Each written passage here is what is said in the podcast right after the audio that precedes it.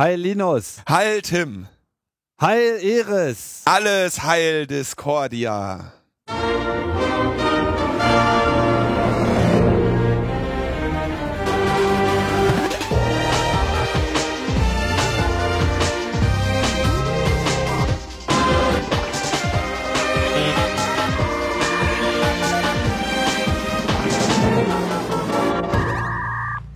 Logbuch Netzpolitik Nummer 202. Soll uns mal keiner vorwerfen, wir würden hier nicht mit der Zeit gehen. Wir sind auf alles vorbereitet. Ja, ja, natürlich. Also wir, wir wissen ja Bescheid. Ja. Ähm, Wer, wenn nicht wir? wer, wenn nicht wir, ähm, die Hörer wissen auch Bescheid. Ja. Wir hatten ähm, sehr viel, Hörerinnen. wir hatten langes Feedback. Es war noch nicht mal so viel, aber dafür länger. Also es war der, du, quasi die Scrollstrecke ist wahrscheinlich ist im, am, am oberen Ende der Skala. Die Anzahl der Kommentare noch nicht. ähm, Du meinst, es wird lang kommentiert. es wird lang kommentiert. Ja. War- manchmal. Nee, da haben sich auch wirklich mehrere interest, äh, interessante äh, Threads ergeben, Ja, in der Tat. Ähm, die man aber so jetzt irgendwie schwer in Gänze wiedergeben kann. Ich habe eigentlich so überlegt, okay, äh, ich nehme dann jetzt so Einzelpunkte raus und dann, dann äußere ich mich nochmal hier dazu und dann kann ich hier vor versammelter Mannschaft erklären, warum meine Wahrheit viel gerechter ist als deine. Und äh, dann habe ich mir gedacht, das ist eigentlich irgendwie Unsinn, sowas zu machen. Deswegen, ähm, ich habe ein paar Themenpunkte rausgenommen, die wir, die ich noch mal kurz ein bisschen ansprechen wollte. Und ansonsten kann ich euch nur einladen, in diesem Kommentar-Thread vorbeizukommen. Wir haben auch äh, ein Novum. Ja, das, also es ist, glaube ich, tatsächlich das erste Mal passiert, dass wir einen, äh, einen All-Caps-Kommentar bekommen haben. Das haben wir in 200 Sendungen echt nicht gehabt. Ähm, Als ich noch bei Netzpolitik.org geschrieben habe, Ja. hatten wir das eigentlich unter jedem, unter jedem Artikel. Es gibt auch so ein schönes, äh, so einen schönen Artikel von Kai Biermann vor ein paar Jahren, wo ich noch, wo ich sagte, dass eben Podcast-Hörer die zivilisierteren Kommentare abgeben, was übrigens auch sich in diesem Thread wieder total zeigt. Ja, auf jeden also Fall. absolut ähm, äh, respektvoller, ordentlicher Umgang miteinander, ähm, ohne irgendwie auf Personen einzudreschen oder so, äh, bin ich echt immer überrascht, selbst bei so einem Thema, was die Gemüter ähm, erhitzt. Eine Sache, die wieder aufkam, ist ein Thema, was wir schon vor ein paar Wochen mal ges- gestreift haben. Das ist so diese Frage des pra pragmatisch Wählen. Ja, ähm, willst du pragmatisch wählen, um Trump zu verhindern? Oder siehst du die gleiche Wahl als dann gebe ich Clinton eine Stimme und die kriegt sie nicht von mir? Äh, ich habe das unter strategische Wählen abgespeichert, das meinst du. Oder stra ne? strategisch kann man wahrscheinlich auch sagen. Ne? Also, ähm, und jetzt ist die, ne, das ist natürlich, kann ich mich da hinstellen und sagen, ähm, ja, ich will nicht Clinton wählen, würde ich auch nicht wirklich wollen, ja, hätte ich auch nur unter größeren Schmerzen gemacht. Aber wenn ich das nicht mache und mich dann eben so irgendwie quengelnd hinstelle und sage, nee, so, diese Wahl gefällt mir nicht, äh, ich möchte, mir gefallen beide Kandidaten nicht, dann muss ich natürlich auch damit äh, leben, dass äh, andere eben äh, diese Wahl, dieses Wahlergebnis bestimmen und ich eben dann trotzdem mitzuverantworten habe, ähm, wie das Ergebnis ausgefallen ist. Ne? Genau. Klar, eine andere Wahl wäre schön gewesen, ist aber leider ausgefallen. Ja, und da kann man lange drüber quengeln, tue ich mit. Ja, nur am Wahltag äh, ist das wie so oft im Leben. Äh, du hast nicht die Wahl, die du haben möchtest und trotzdem Handlungszwang und egal was du tust, Verantwortung am eigenen Handeln. Insofern kannst du dich dann eben jetzt nicht beschweren. Ein ähm, Hat auch noch den Aspekt des Wahlsystems, aber da werden wir dann äh, später eh nochmal drauf kommen, deswegen Da kommen wir Thema raus. Genau, kommen wir nachher nochmal zu, wenn wir das Thema haben. Aber dann gab es natürlich auch diesen, äh, diesen Aspekt, äh, dass es eine einen Unterschied gibt zwischen der Popular Vote und der Electorate Vote. Und dass es nach meinem letzten Kenntnisstand danach aussah, dass Hillary Clinton knapp mehr Stimmen hat. Also absolut, wenn man die Ich glaube, mittlerweile ist es schon ziemlich signifikant. Ja? sogar. Liegt bei äh, 1,5 Millionen oder so. Okay, ich weiß dann nicht, wie viel Prozent das jetzt wiederum sind. Also sie hat auf jeden Fall die mehr immer noch haben die Mehrheit der der Menschen, die gewählt haben, Hillary Clinton gewählt, aber aufgrund des Wahlmännersystemes ähm, wird eben Donald Trump die Mehrheit im Electorate haben. Und das, Pro das ist natürlich eine wirkliche Krankheit eines solchen Wahlsystemes, das noch viel größere Probleme hat, als das nur, ähm, sag ich mal, bestimmt, dass dass die, dass es eine Diskrepanz geben kann zwischen dem dokumentierten Willen der Wähler und dem äh, sich ergebenden Willen der Wähler. Du unterbrichst mich. Ich könnte dir noch Also- kurz die Zahlen, äh, die Ah, aktuellen äh, warte, nochmal nennen. Ja, dann sag mal ganz kurz die Zahlen. Also äh, 64,2 Millionen zu 62,2 Millionen, Oh ja, okay. ähm, 48,1 zu 46,6 Prozent für Hillary Clinton. So, das heißt, du hast mehr Leute, die Hillary Clinton gewählt haben, trotzdem aufgrund der Verteilung der Wahlmänner auf Staaten ein entsprechend anderes Ergebnis in der tatsächlichen Präsidentenwahl. Ähm, das ist sowieso schon mal das- eine Problem dieses Wahlsystems. Das andere Problem ist, dass es in bestimmten Staaten völlig unerheblich ist zu wählen, weil in jedem einzelnen Staat gilt ja the winner takes it all. Das heißt, irgend so ein Staat hat so und so viele Wahlmänner, Wahlpersonen, Wahlfrauen, Wahlwesen, könnte man eigentlich sagen, Wahlwesen. Ein, äh, ein Staat hat so und so viel Wahlwesen und alle gehen an den Kandidaten, der in diesem Staat den Best, die, die Mehrheit hatte. Ne? Und dadurch kommen diese Verzerrungen zustande. Gleichzeitig gibt es dann nämlich Staaten, in denen die nie anders wählen. Ja, also wo du einfach weißt, du hast an der Westküste hast du traditionell, da ist alles demokratisch, da brauchst du als Republikaner gar nicht zur Wahl zu gehen.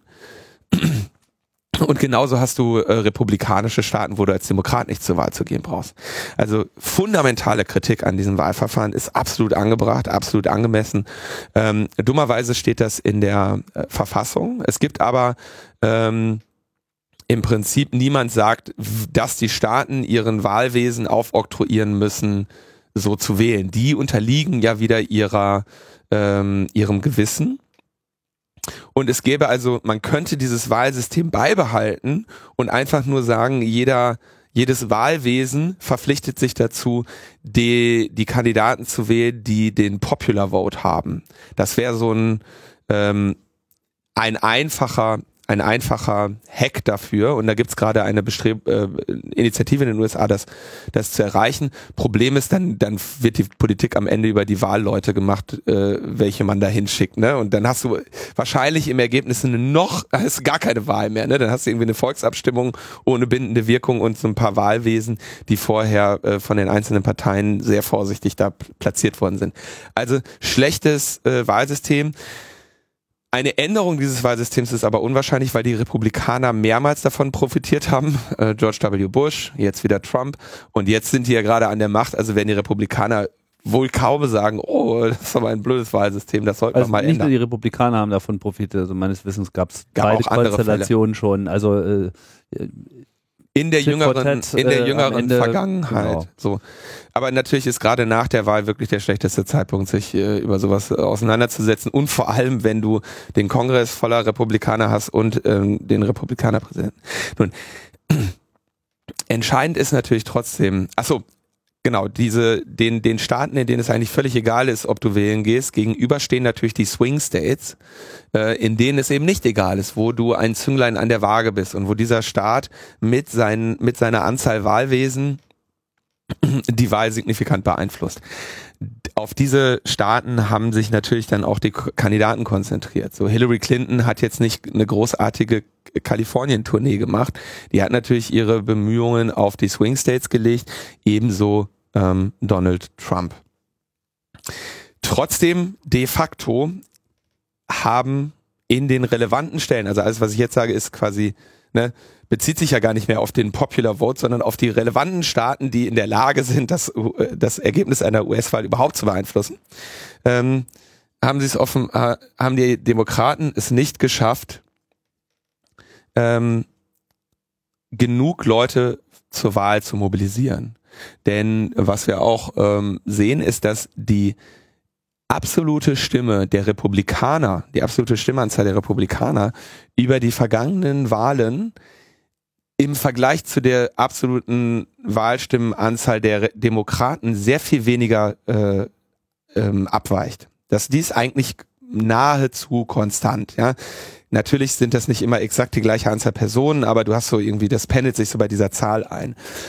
Und am Ende wird die Wahl offenbar dadurch entschieden, wie viele Personen die Demokraten in der Lage sind zu mobilisieren. Wie gesagt, diese Betrachtung ist ein bisschen unzulässig jetzt, weil sie auf den Popular Vote geht und eigentlich entscheidend ja aber nur die, ähm, die Swing States sind. Aber man kann festhalten, die Donald Trump hat die Wahl nicht gewonnen, weil viele Menschen auf einmal mehr Menschen als sonst gesagt haben, ich wähle Republikaner, sondern er hat die Wahl primär deshalb gewonnen, weil mehr Menschen gesagt haben, ich wähle nicht Demokraten und wähle eben unter Umständen gar nicht. Also genau dieses, äh, ich wähle nicht Hillary Clinton, weil schlechter Mensch äh, und, und, und irgendwie schlechte Wahl. Diese Wahl gefällt mir nicht, ich, die lasse ich zurückgehen. Ne? Mhm. so, jetzt kommt der spannende Teil. Wie hat die, die, die Trump-Kampagne das geschafft, dass das passiert ist? Und die entscheidende Rolle spielt da, oder eine der entscheidenden Rollen spielt dabei der Steve Bannon. Der hat 2012 die rechtspopulistische Seite Breitbart News übernommen, die wir in der letzten Sendung auch schon ähm, äh, erwähnt hatten die jetzt auch angekündigt hat, nach Deutschland kommen zu wollen. Die, genau, die jetzt sagt so, oh super, das hat ja hier prima geklappt. Ähm, auch spannend, ne? Genau vier Jahre, ne? So ungefähr so in, in diesem Zeitraum plant sie natürlich auch eine Kampagne. Ne? Der hat dieses Breitbart übernommen und wurde kurz nach der Wahl, also es ist eine, eine wirklich eine üble Hetzeit, ich komme da gleich noch ein bisschen mehr drauf.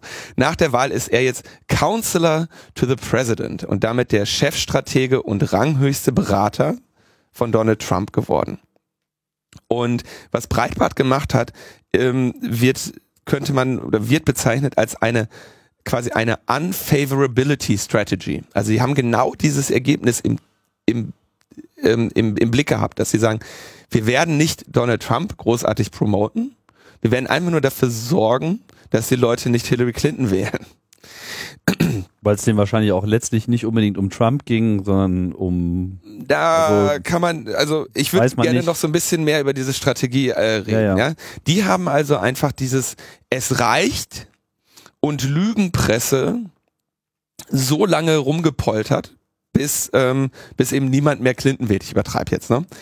Und das haben sie natürlich gerne auch mit, mit Lügen getan, immer mal wieder. Sch Trump gleichzeitig ähm, hat sich irgendwie unscharf und inhaltsleer gehalten und hat immer wieder alles und sein Gegenteil behauptet, ja? Du konntest den auf nichts festnageln.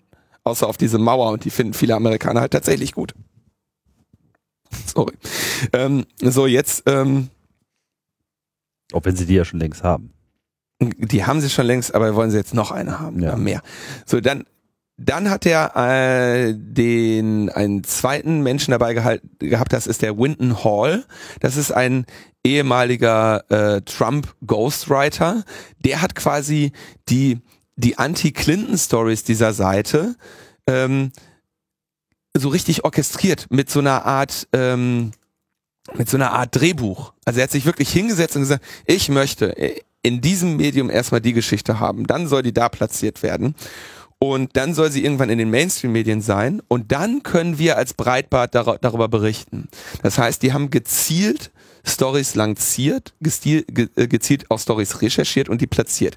Und die, diese Strategie haben sie selber benannt als Anchor Left and Pivot Right. Also du ähm, verankerst dich mit, mit den Dingen, über die du berichtest, bei der Linken und zerrst dann im weiteren Verlauf der Story in Richtung rechts. Also du fischt nach Unzufriedenen.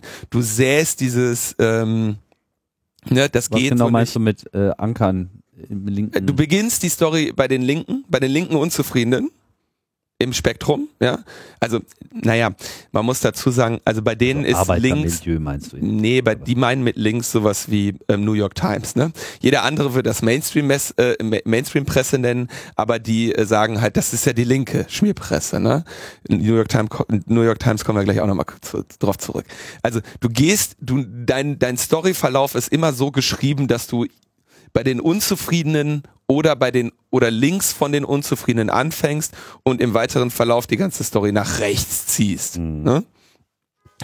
Und ähm, bis das Ganze halt bis hin zu den äh, bis zu den Rassisten, die ja jetzt auch äh, die Trump-Wahl feiern, auch da kommen wir nochmal zu. Das heißt, die ganze Idee von Breitbart News war, äh, Leute provozieren und aufbringen gegen das Establishment, gegen Hillary Clinton und dann diese ganze Wut einfach nur hinter Trump zu kanalisieren. Und das hat großartig geklappt. Das siehst du ja jetzt auch an vielen Stellen.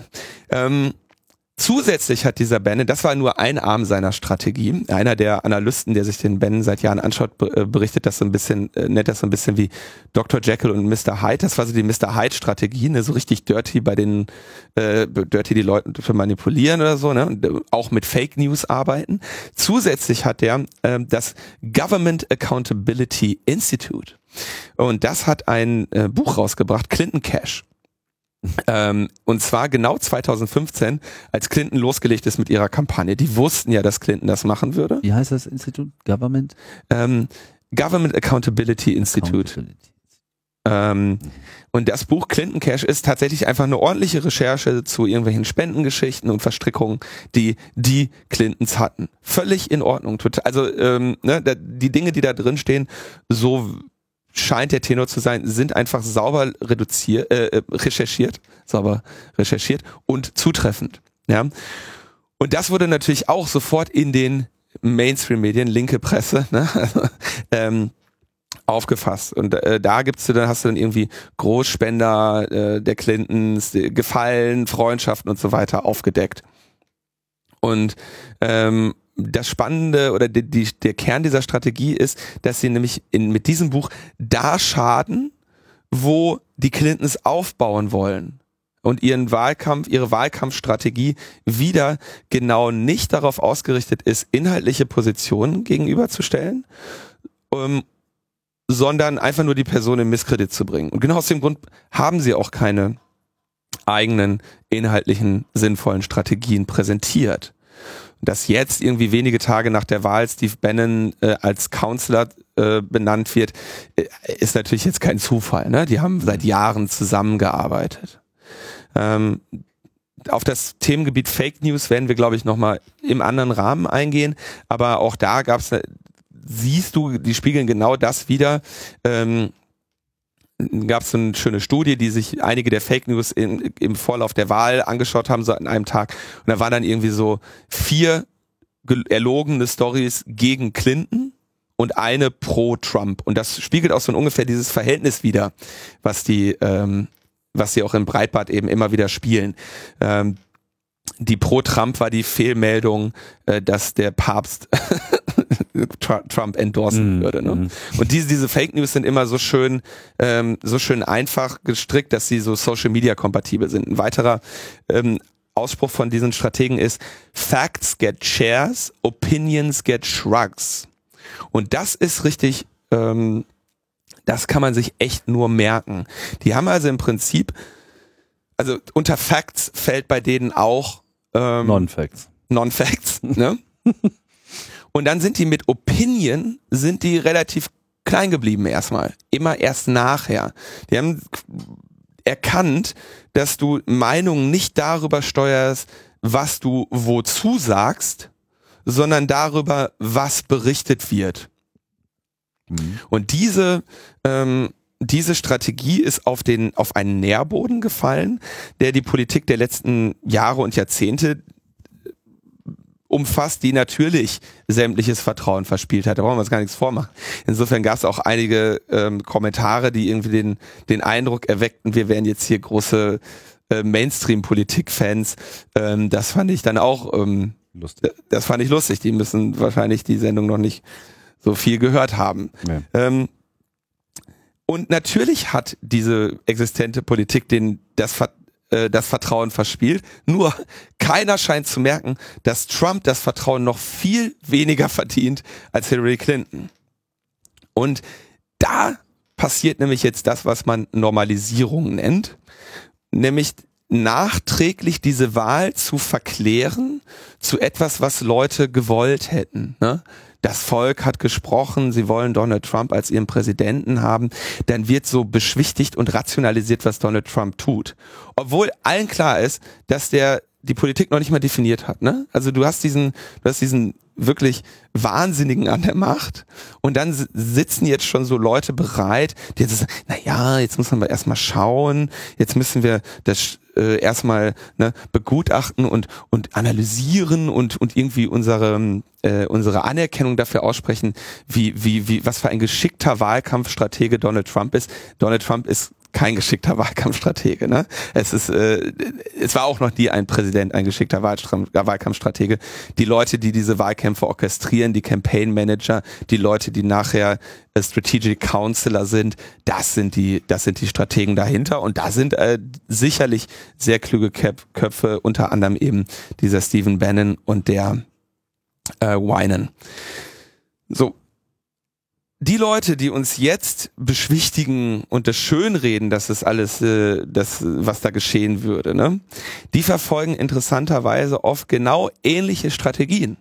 Nämlich äh, die ganze Zeit zu erklären, wie die Welt nämlich wirklich ist, aufklären. Ne? Dann hast du auch sehr schöne äh, Worte, die bei solchen Medien dann oft vorkommen, ne? die dann so kritisch äh, dann hast du so diese ganze Querdenkerfront und so, ne? Die alle und die dann alle so wir wie es richtig, wie es wirklich ist. Wir sind Alternativmedien. Da gab es auch übrigens einen schönen Kommentar, der uns kritisierte, wir wären nicht ausreichend gute ähm, Alternativmedien. Wir ähm, wären kein Alternativmedium. Wir sind kein ausreichend gutes Alternativmedium. Weil? Äh, ja, weil ich glaube, dass also ich glaube, dass der Begriff Alternativmedium ähm, bei vielen genau damit verbunden ist, dass du so, wir berichten aber jetzt anders. Ne? Wir erklären jetzt, wie das wirklich ist. Die anderen stecken alle unter einer Decke und verarschen euch.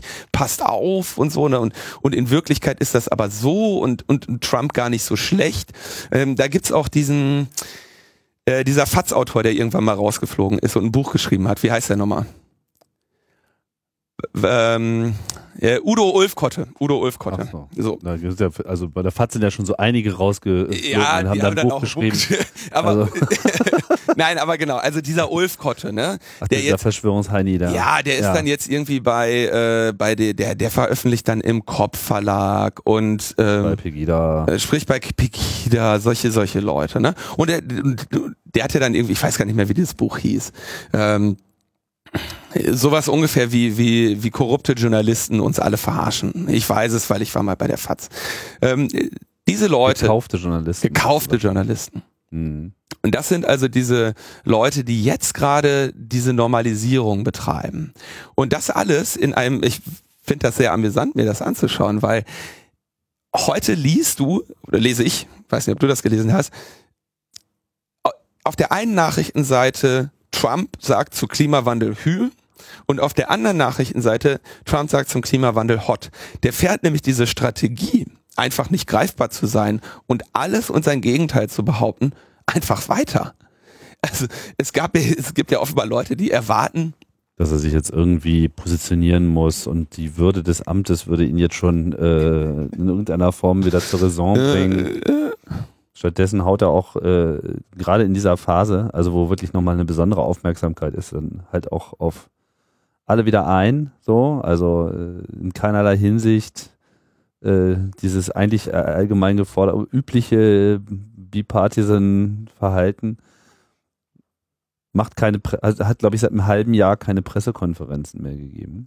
Hat jetzt ein YouTube-Video ver veröffentlicht. Und macht das halt jetzt irgendwie über seinen eigenen Kanal sozusagen. Macht ein YouTube-Video mit hier irgendwie, ich bin jetzt hier der große Führer und ich erzähle euch jetzt mal, äh, was Sache ist. Ne? Und vor allem, okay, da kommen wir ja wahrscheinlich eh gleich noch drauf, was da alles mit äh, drin ist. Aber also wir sehen auch einen neuen Kommunikationsstil, der in gewisser Hinsicht wahrscheinlich eine Fortführung dieses Wahlkampfs ist. Wir werden uns, dieser Wahlkampf, ja. der alle schon so hat auf dem Zahnfleisch laufen lassen. Und ich glaube, wenn es irgendwie einen großen Wunsch in den letzten Wochen gab, dann war das dieses, kann das bitte endlich mal zu Ende sein? Und ja. ich glaube, das, das können wir uns komplett abschminken. So geht das jetzt weiter. Ja, und das, das ist, ist genau, das ist genau das, was ähm, wirklich ich auch in der letzten Sendung schon angesprochen habe, was beängstigend ist und was äh, uns auf ein Feld führt, was sehr, sehr, sehr gefährlich ist. Ähm, und das macht mir wirklich Sorgen, insbesondere auch natürlich dann äh, auf Deutschland, in Bezug auf Deutschland. Und ärgerlich ist, dass es, also diese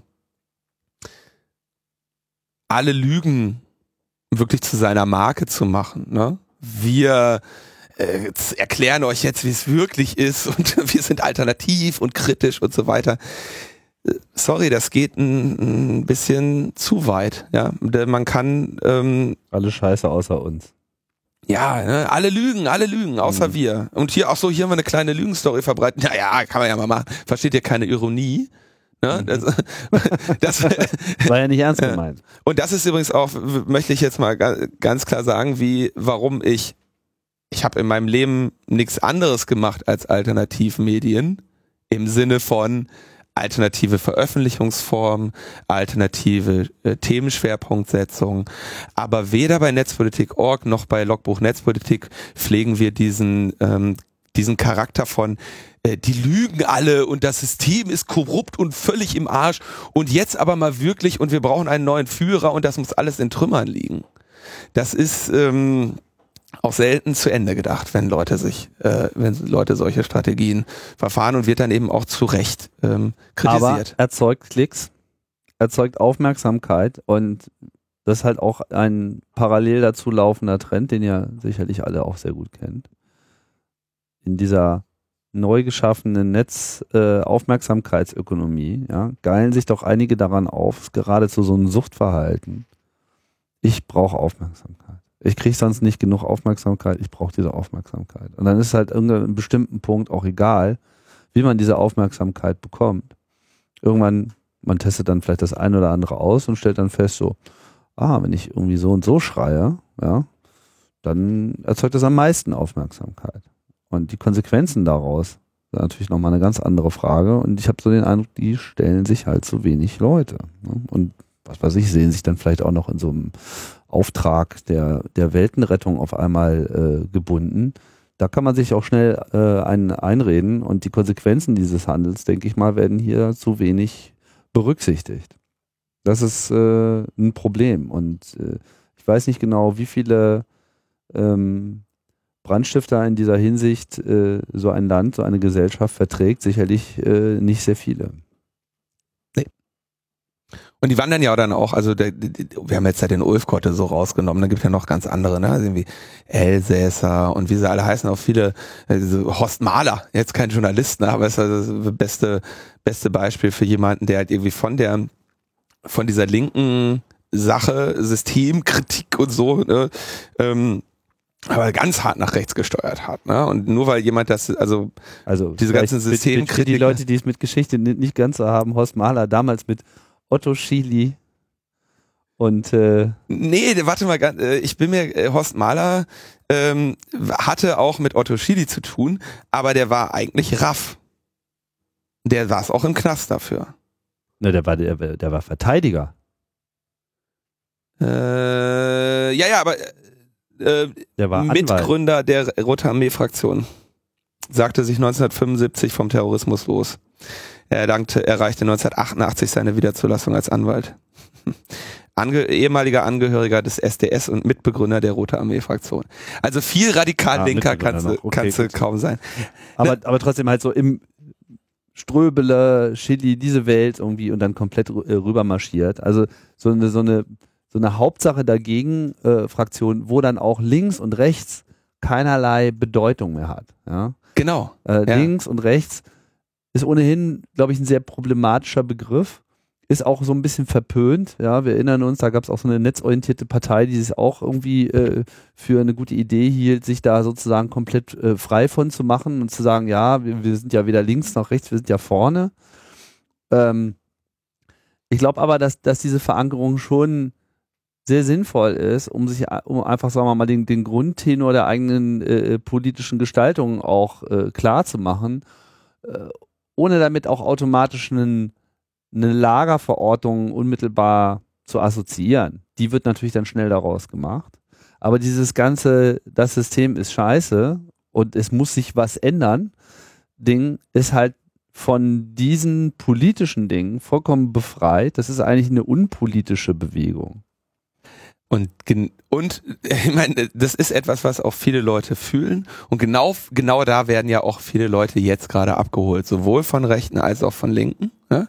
Auf dem, wenn von dem Punkt, äh, das System ist scheiße, geht's immer noch in zwei Richtungen und manche meinen, rechts und links kann man nicht verwechseln. Welch ein Irrtum.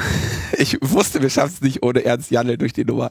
So, jetzt kommen wir aber mal zu der zweiten Möglichkeit, wie diese Wahl entschieden worden sein könnte wir haben jetzt diese äh, Breitbart-Geschichte und, äh, und, äh, und äh, armes Amerika-Lügenpresse-Ding. Und dann haben wir die Normalisierung von, von diesem, von diesem äh, Verhalten, was, was, denke ich, eine sehr gefährliche Rolle ist, die Mainstream- und alternativen Medien nicht spielen sollten. Und jetzt haben wir Alex Haldermann auf einmal in den News. Halderman ähm, wird der, glaube ich, ausgesprochen.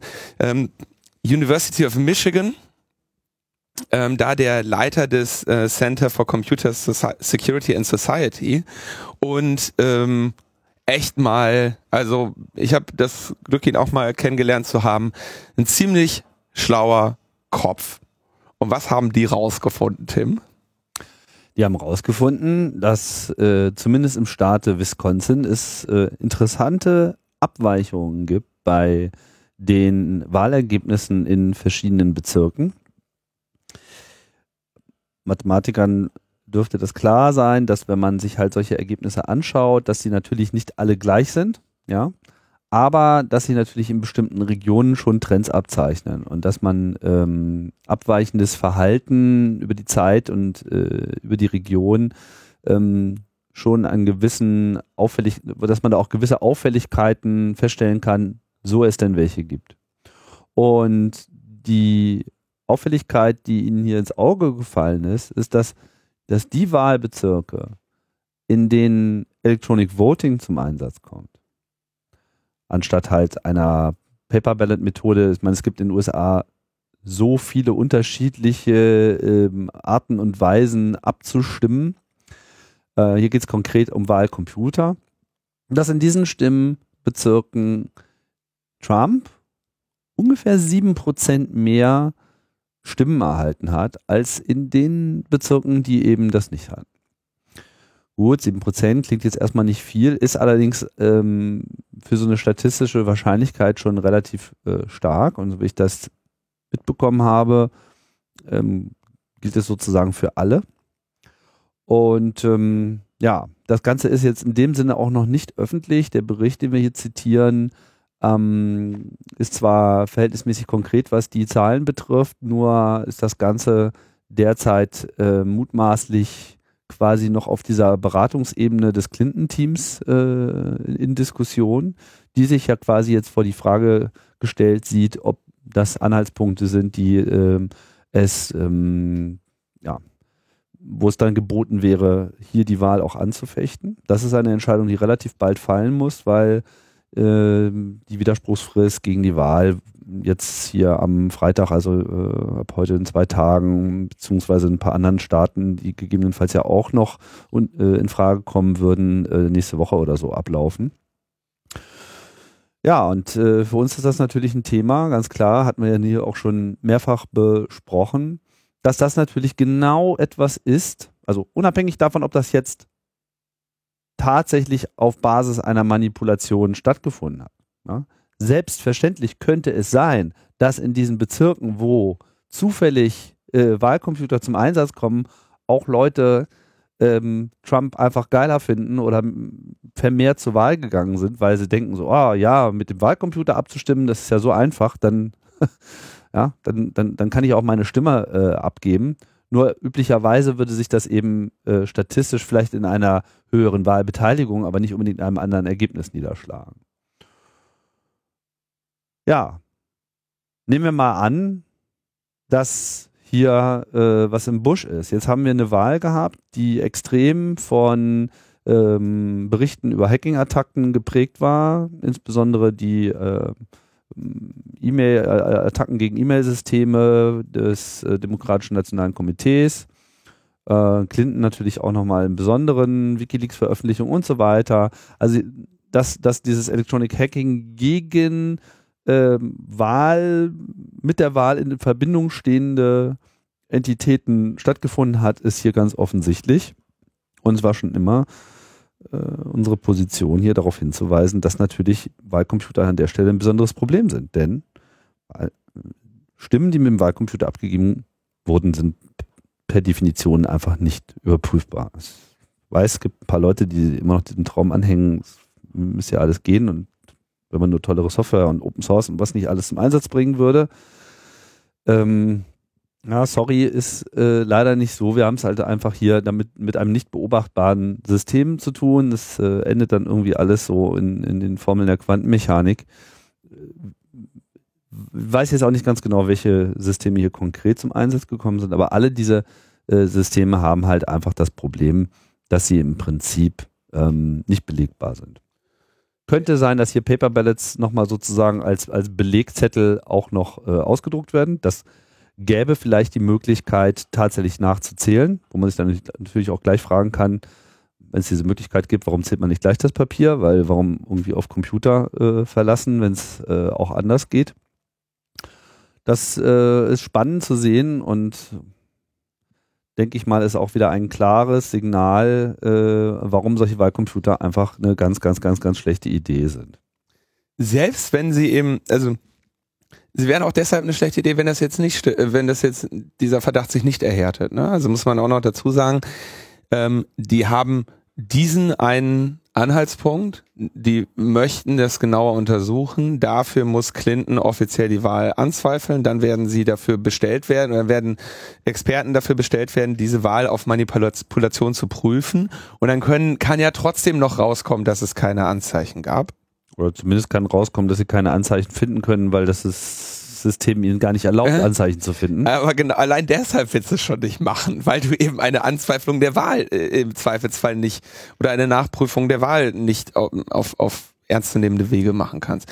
Also da werden wir mal sehen. Äh, dieser Bericht äh, ist relativ neu. Äh, es gibt auch noch den, die offizielle Untersuchung noch gar nicht. Es ist jetzt nur klar, dass die direkt auf das Clinton-Team einwirken und sagen, bitte, bitte, bitte, reicht diesen Widerspruch ein, weil wenn die Frist verstrichen ist, dann ist die Frist verstrichen.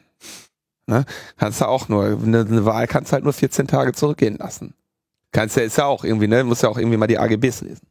Ich wäre auch nicht überrascht, wenn äh, unter Trumps Ägide die Zahl von Wahlcomputern noch weiter nach oben geht. Das passt äh, super auch noch zu der anderen äh, Technik, die ja unter Gary Mandering bekannt ist, dass man quasi auch sich die Stimmen äh, in bestimmten Bereichen allein ja. dadurch erhält, dass man eben die Bezirke, die Wahlbezirke entsprechend zuschneidet. Und das ist alles nicht gut. Es ist äh, auch bedrückend, dass es da keine äh, offene Diskussion äh, gibt in den USA oder zumindest keine, die in irgendeiner Form nennenswerte Unterstützung unterhält. Wir können uns hier noch äh, von Glück, ähm, können sehr, sehr glücklich, können von Glück reden, dass wir zumindest derzeit eine einen kompletten Ausschluss von Wahlcomputern haben, Kraft der Entscheidung des Bundesverfassungsgerichts, die so hohe Hürden aufgestellt hat, die von Wahlcomputern unserer Meinung nach nicht erfüllt werden kann und so dass wir quasi von diesem System noch äh, befreit sind. Zumindest was Bundestagswahlen, Landtagswahlen äh, betrifft. Ich muss immer wieder schmunzeln, wenn dann hier unsere äh, Parteien auf ihren Delegiertentagen auch schön auf die Taste drücken.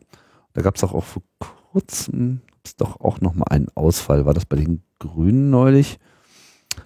Wo sie dann irgendwie, das System funktionierte dann nicht und dann mussten sie dann doch nochmal irgendwie auf Papier ah. zurückgehen und so weiter. Also da ist auch so ein, so ein Glaube, ja, dass das eine tolle Idee ist und da kann ich nur nochmal nachschieben. Liebe Parteien, benutzt keine Wahlcomputer.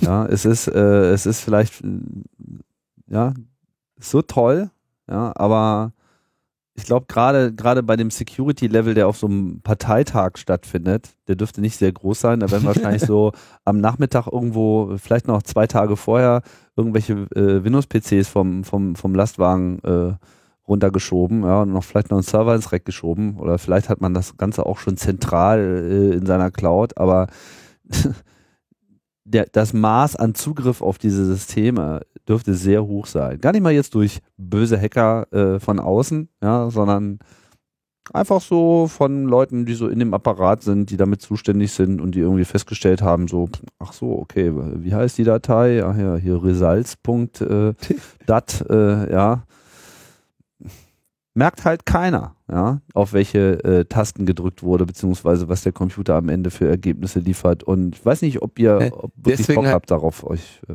einzulassen. Deswegen hat doch Trump auch bei Melania äh, kritisch nachgeprüft, wie sie wählt.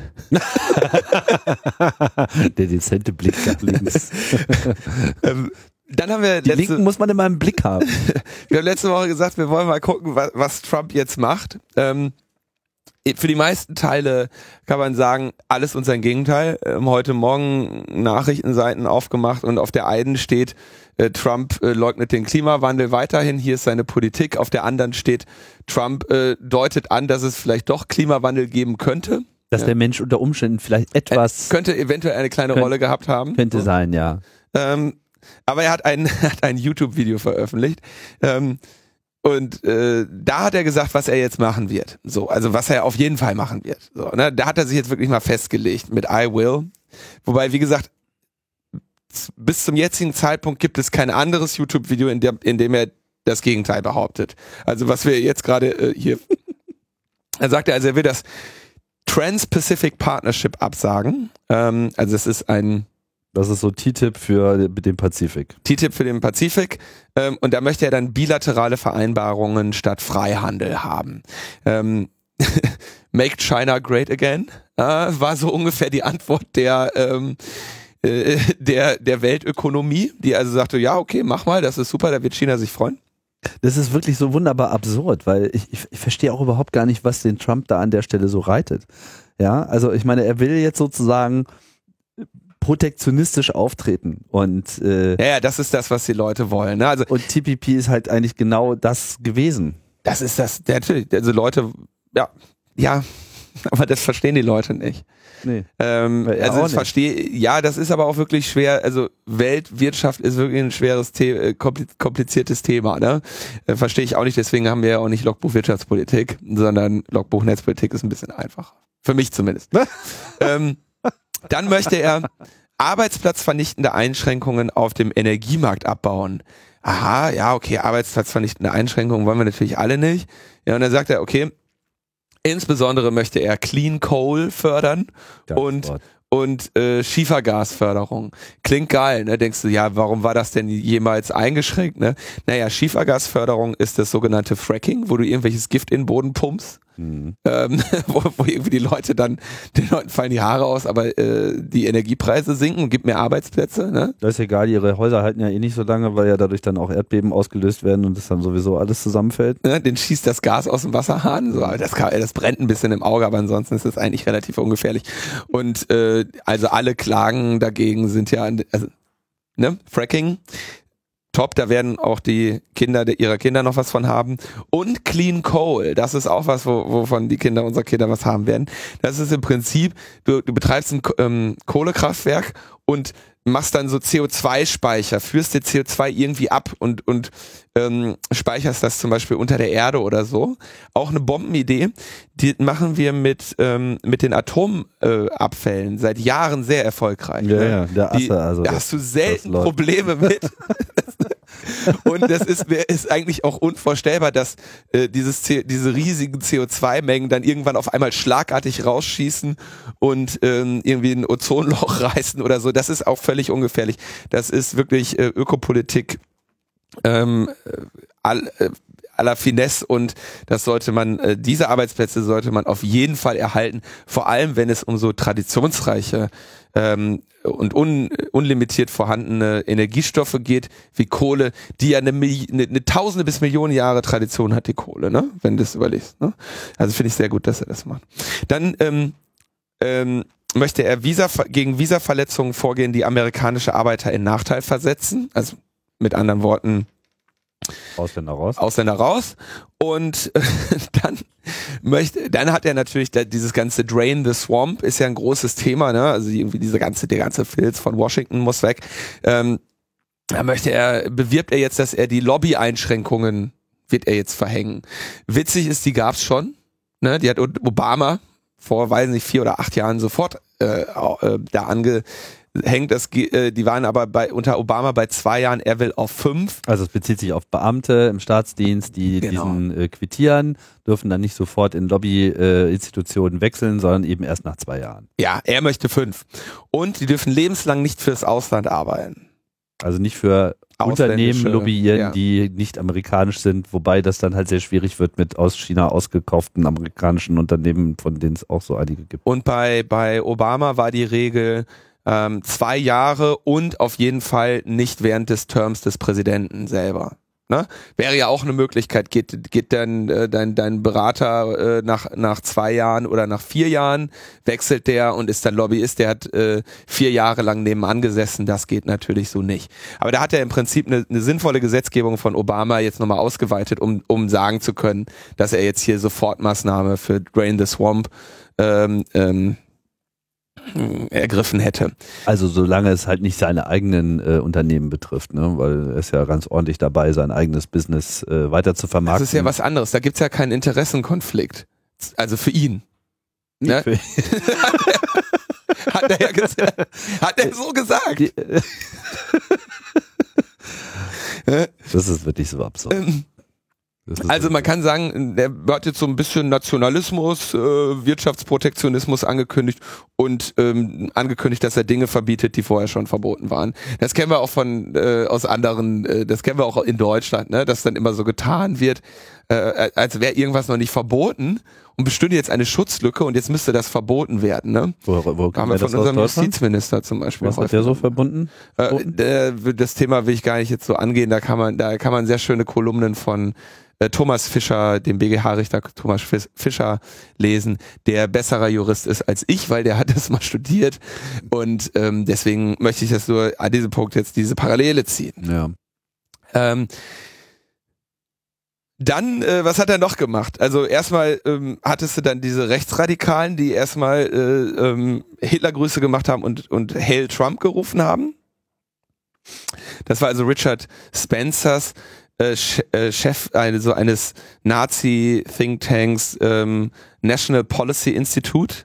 Ähm, Nazi, ich bin eigentlich mit der Nazi-Keule vorsichtig, aber das in Amerika etablieren die sich gerade als die alternative Rechte. Auch da wieder dieser Begriff Alternative. Ne? Ähm, ähm, das sind aber eigentlich also wirkliche ähm, White äh, Supremacists, so, ne, die also wirklich ne, einer Rassenideologie folgen, von denen du dann so, so Sachen hörst wie, naja, alle bei jeder bei jeder Rasse, die wir hier in den USA haben, ist das völlig in Ordnung, dass sie in ihren eigenen Interessen wählen. Äh, bei den bei den Schwarzen, bei den Latinos gehen wir vollkommen normal davon aus, dass die in ihren eigenen Interessen wählen. Aber bei uns, den Weißen, äh, mit unserer wichtigen kulturellen Identität, äh, wir dürfen das nicht. Das finden wir nicht gut. Und hier ähm, Make America Great Again.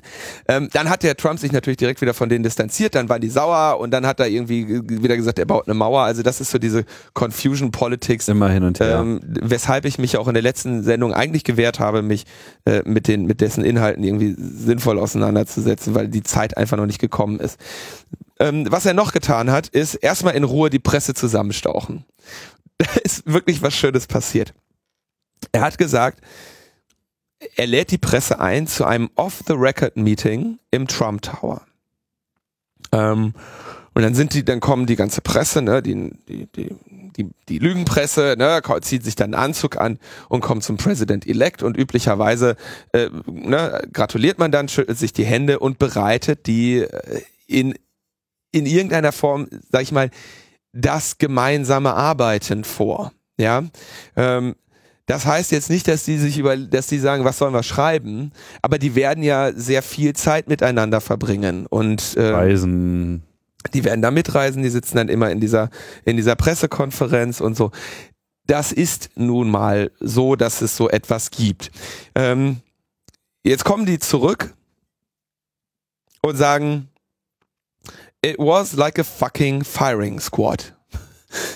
You're fired. ähm, Trump hätte also damit angefangen, den, den Vorsitzenden von CFN, äh, CNN, Jeff Zucker, ähm, anzuschreien, ich hasse deinen Sender, alle bei, bei CNN sind Lügner und du solltest dich was schämen. Andere Leute, die in diesem Treffen waren, sagen, äh, dass das Treffen war ein totales Desaster.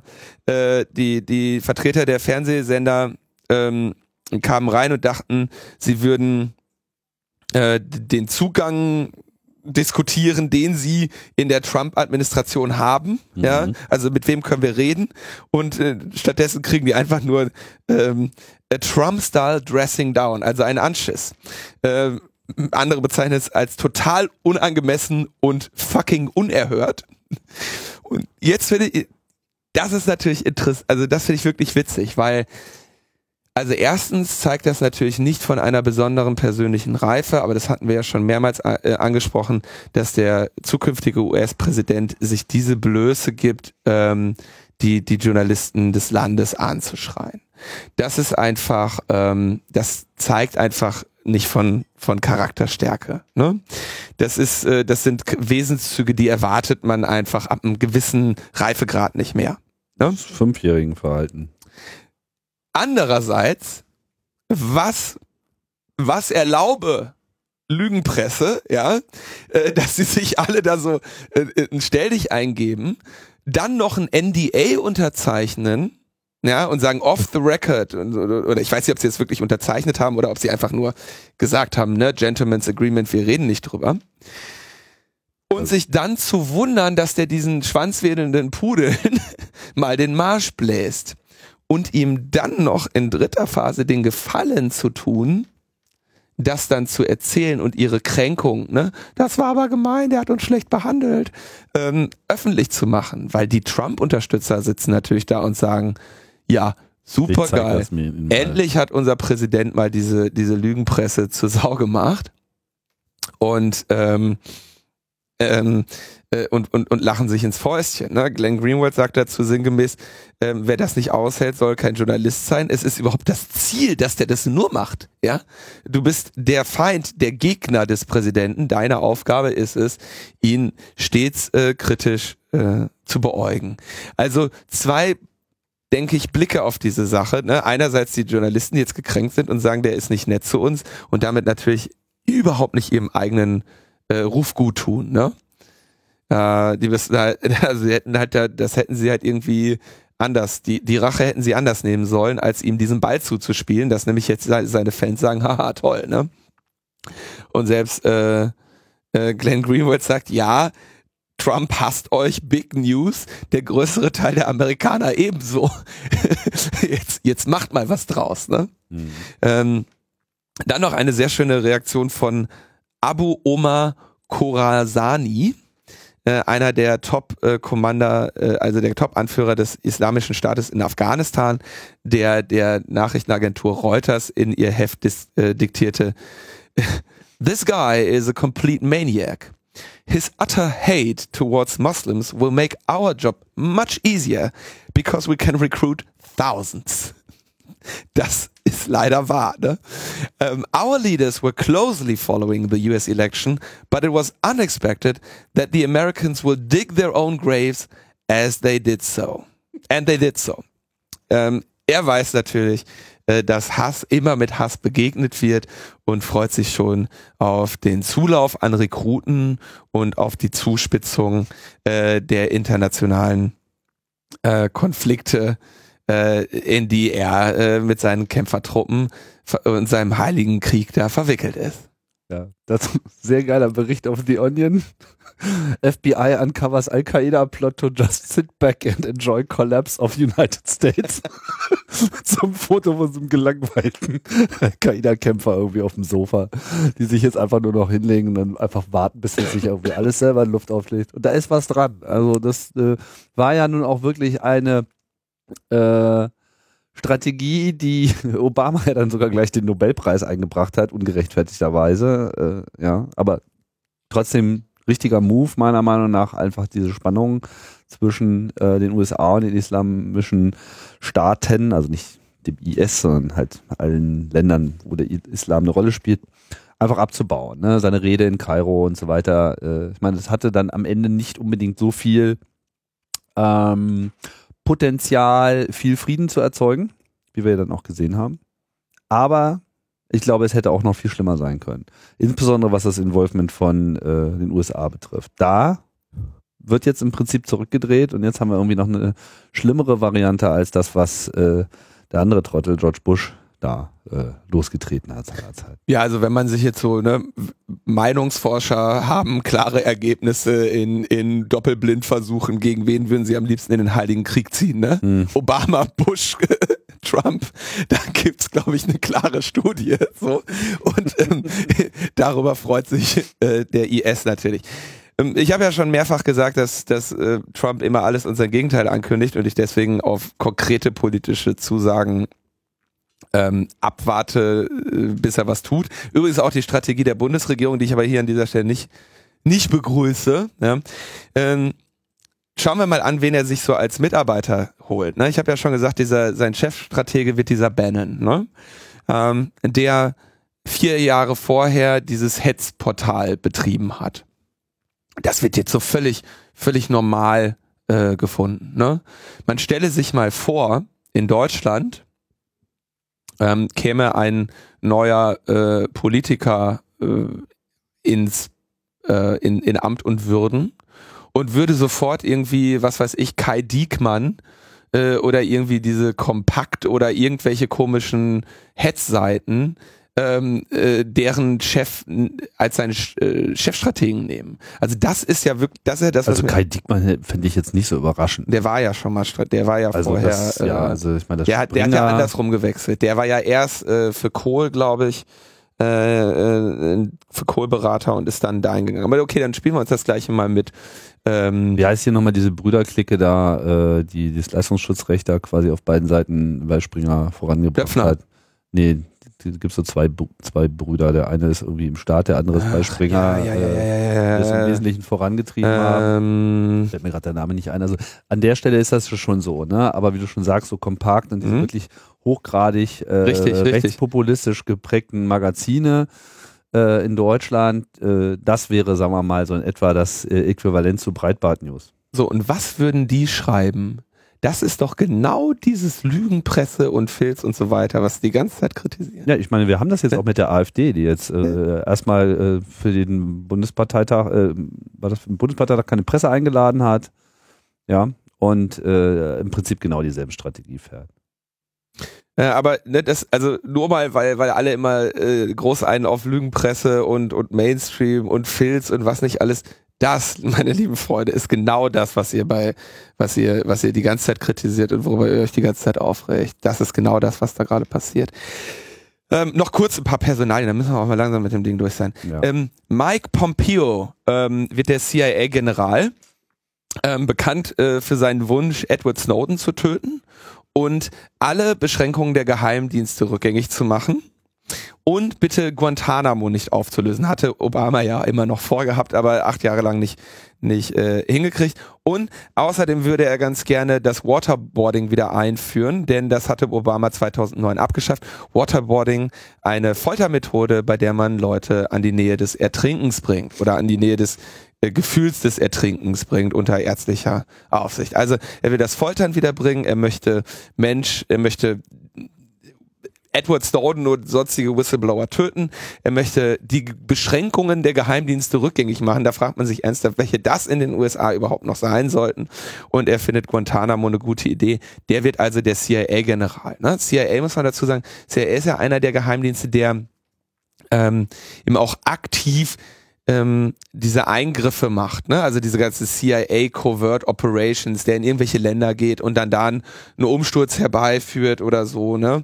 Ähm, das ist die CIA im Gegensatz zur NSA, die am Ende wenigstens immer noch nur äh, Intelligence liefert, mhm. ja? Ähm, die CIA sind also wirklich dann die, die manipulieren und sabotieren in die anderen stehen, Staaten. Die stehen in deinem Schlafzimmer, wenn es genau. äh, soweit ist. Die NSA hat da nur eine Wanze. genau.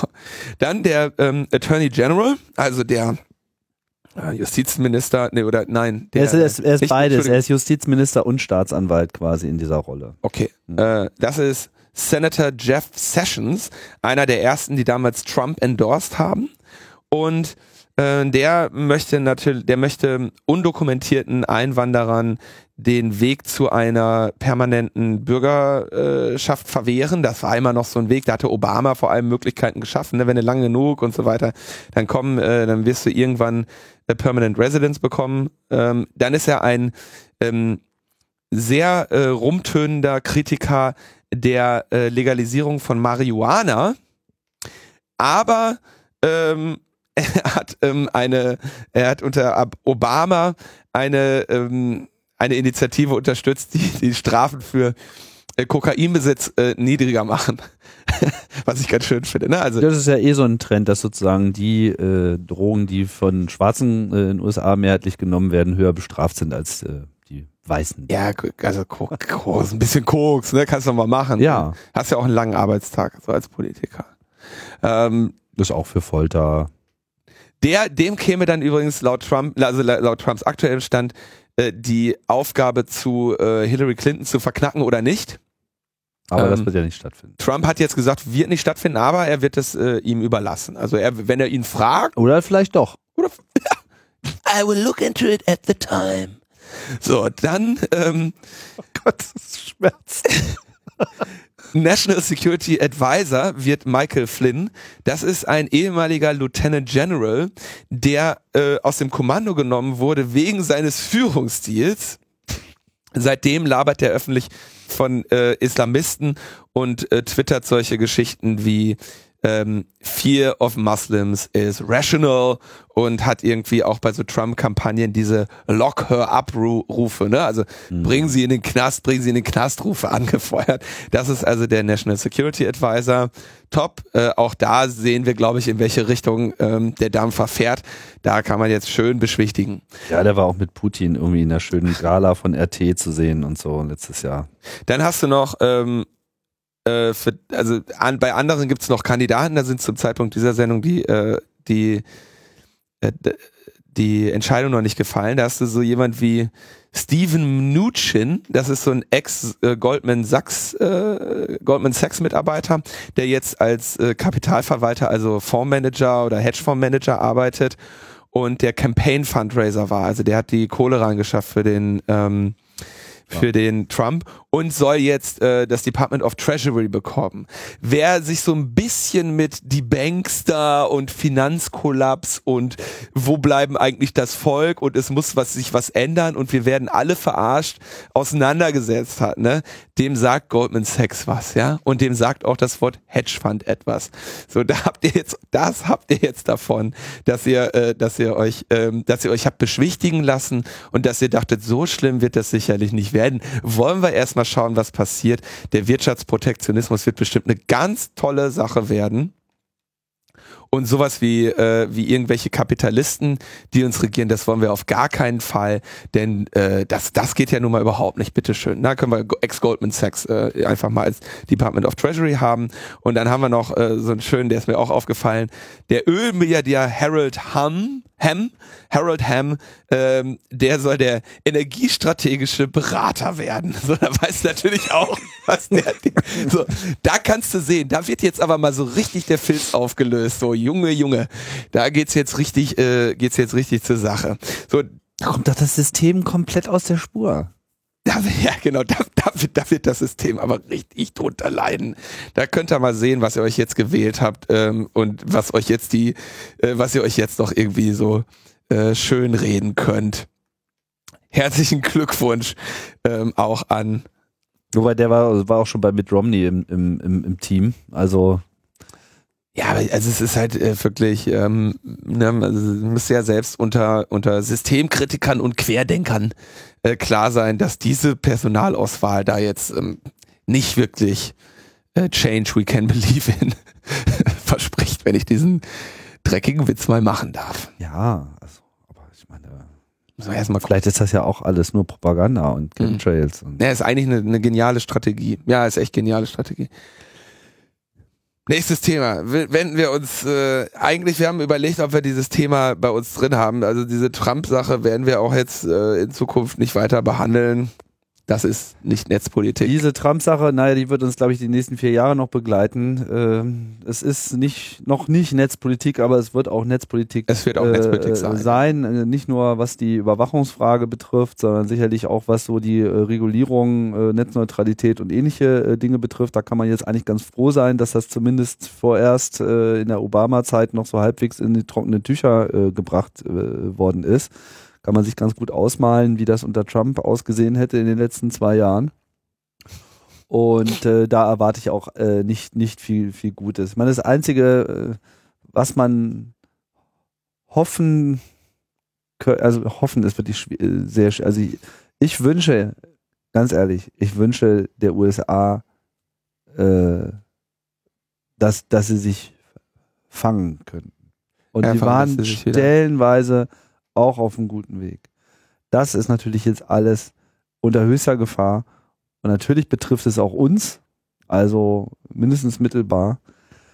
Ähm, deswegen ist das alles kein, kein guter Move. In gewisser Hinsicht ist es aber auch mit solchen Extremen, ich meine, das kann halt jetzt auch ein, oder es hat auch schon einen Schock äh, bewirkt, weil es ja jetzt auch nicht so, dass es überhaupt niemand gibt, der so halbwegs liberal denkt. Und die, Küstenbewohner der, der USA, also New York auf der einen Seite, Los Angeles, San Francisco Valley, Kalifornien etc., die sind ja schon ganz anders aufgestellt. Und da wird man jetzt sehen, ich denke, dass, das, dass dieser Riss, den die USA schon seit zehn Jahren haben, spätestens äh, ausgelöst natürlich auch durch diese ganze äh, Antiterror-Nummer, also länger als zehn Jahre, 20 Jahre würde ich sagen, geht das seit, seit Bill Clinton eigentlich so äh, aufs, aufs, aufs Feld getreten ist, ist diese Polarisierung so extrem geworden, ähm, Tea Party Bewegung und so weiter.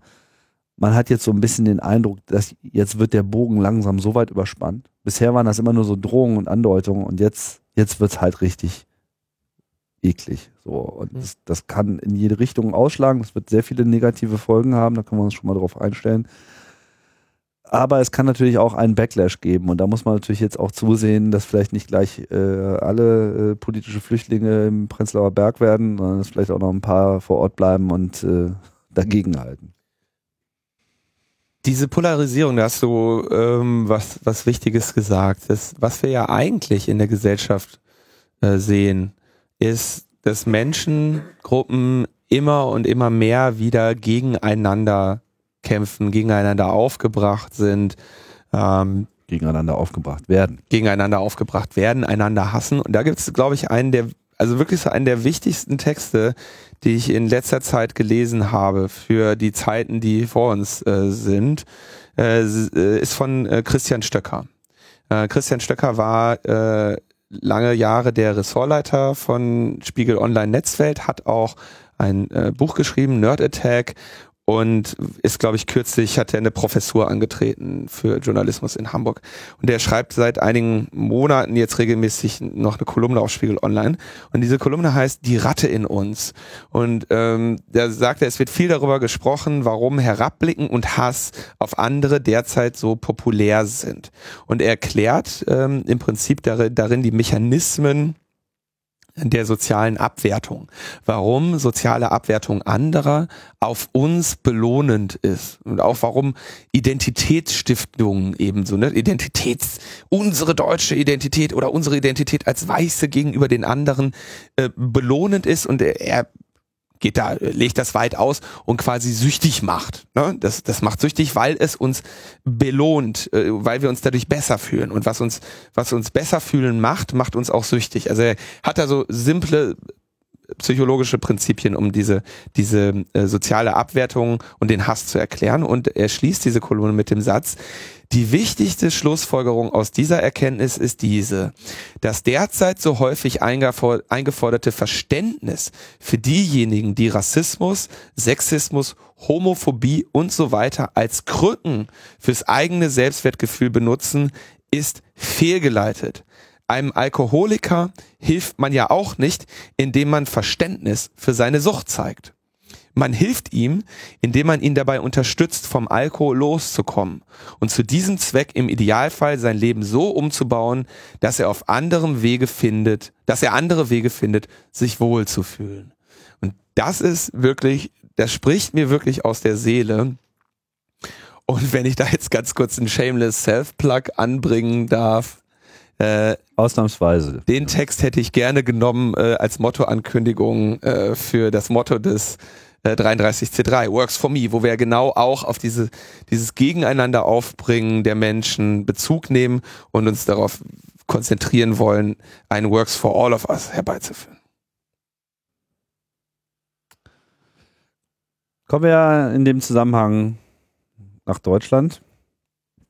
Ich weiß nicht, ob das so eine du hast ja schon angedeutet, ob das jetzt sozusagen für uns überhaupt ein Thema ist, aber ich glaube, in diesen Zeiten ist gerade alles irgendwie für uns auch ein Thema, weil äh, die Dinge hängen einfach nur mal zusammen. Markus Beckedahl hat ja auch irgendwann mal äh, auf die Frage, was ist Netzpolitik, gesagt, naja, äh, Netzpolitik ist, ist, ist das, was wir später mal Politik nennen werden.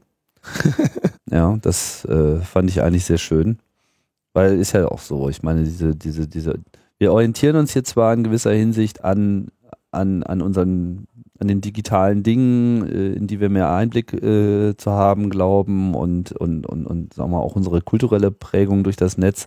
Aber am Ende äh, haben wir, hat auch der, der, der, der, der Club, dem wir uns ja auch beide zugehörig fühlen, schon auch immer Politik gemacht, ja, schon auch, äh, oder zumindest politisch argumentiert oder politisch ähm, gesellschaftspolitisch, mindestens gesellschaftspolitisch äh, Stellung bezogen. Das will ich aber wohl meinen. Der Lehnstuhl Computer Club ist ein anderer. Genau, das Thema, was wir jetzt noch nachschieben wollten, ist, Angela Merkel entschließt sich, äh, nochmal anzutreten. Sie will äh, wohl ihrem alten Ziehvater Helmut Kohl den Rekord äh, abjagen als Dauerkanzler. Und ja, hat sie angekündigt, dass sie jetzt nochmal antritt. Ich fand es nicht wirklich überraschend auf der einen Seite. Also ich wäre eher sehr überrascht und äh, in gewisser Hinsicht auch enttäuscht gewesen, ehrlich gesagt, wenn sie es nicht äh, gemacht hätte.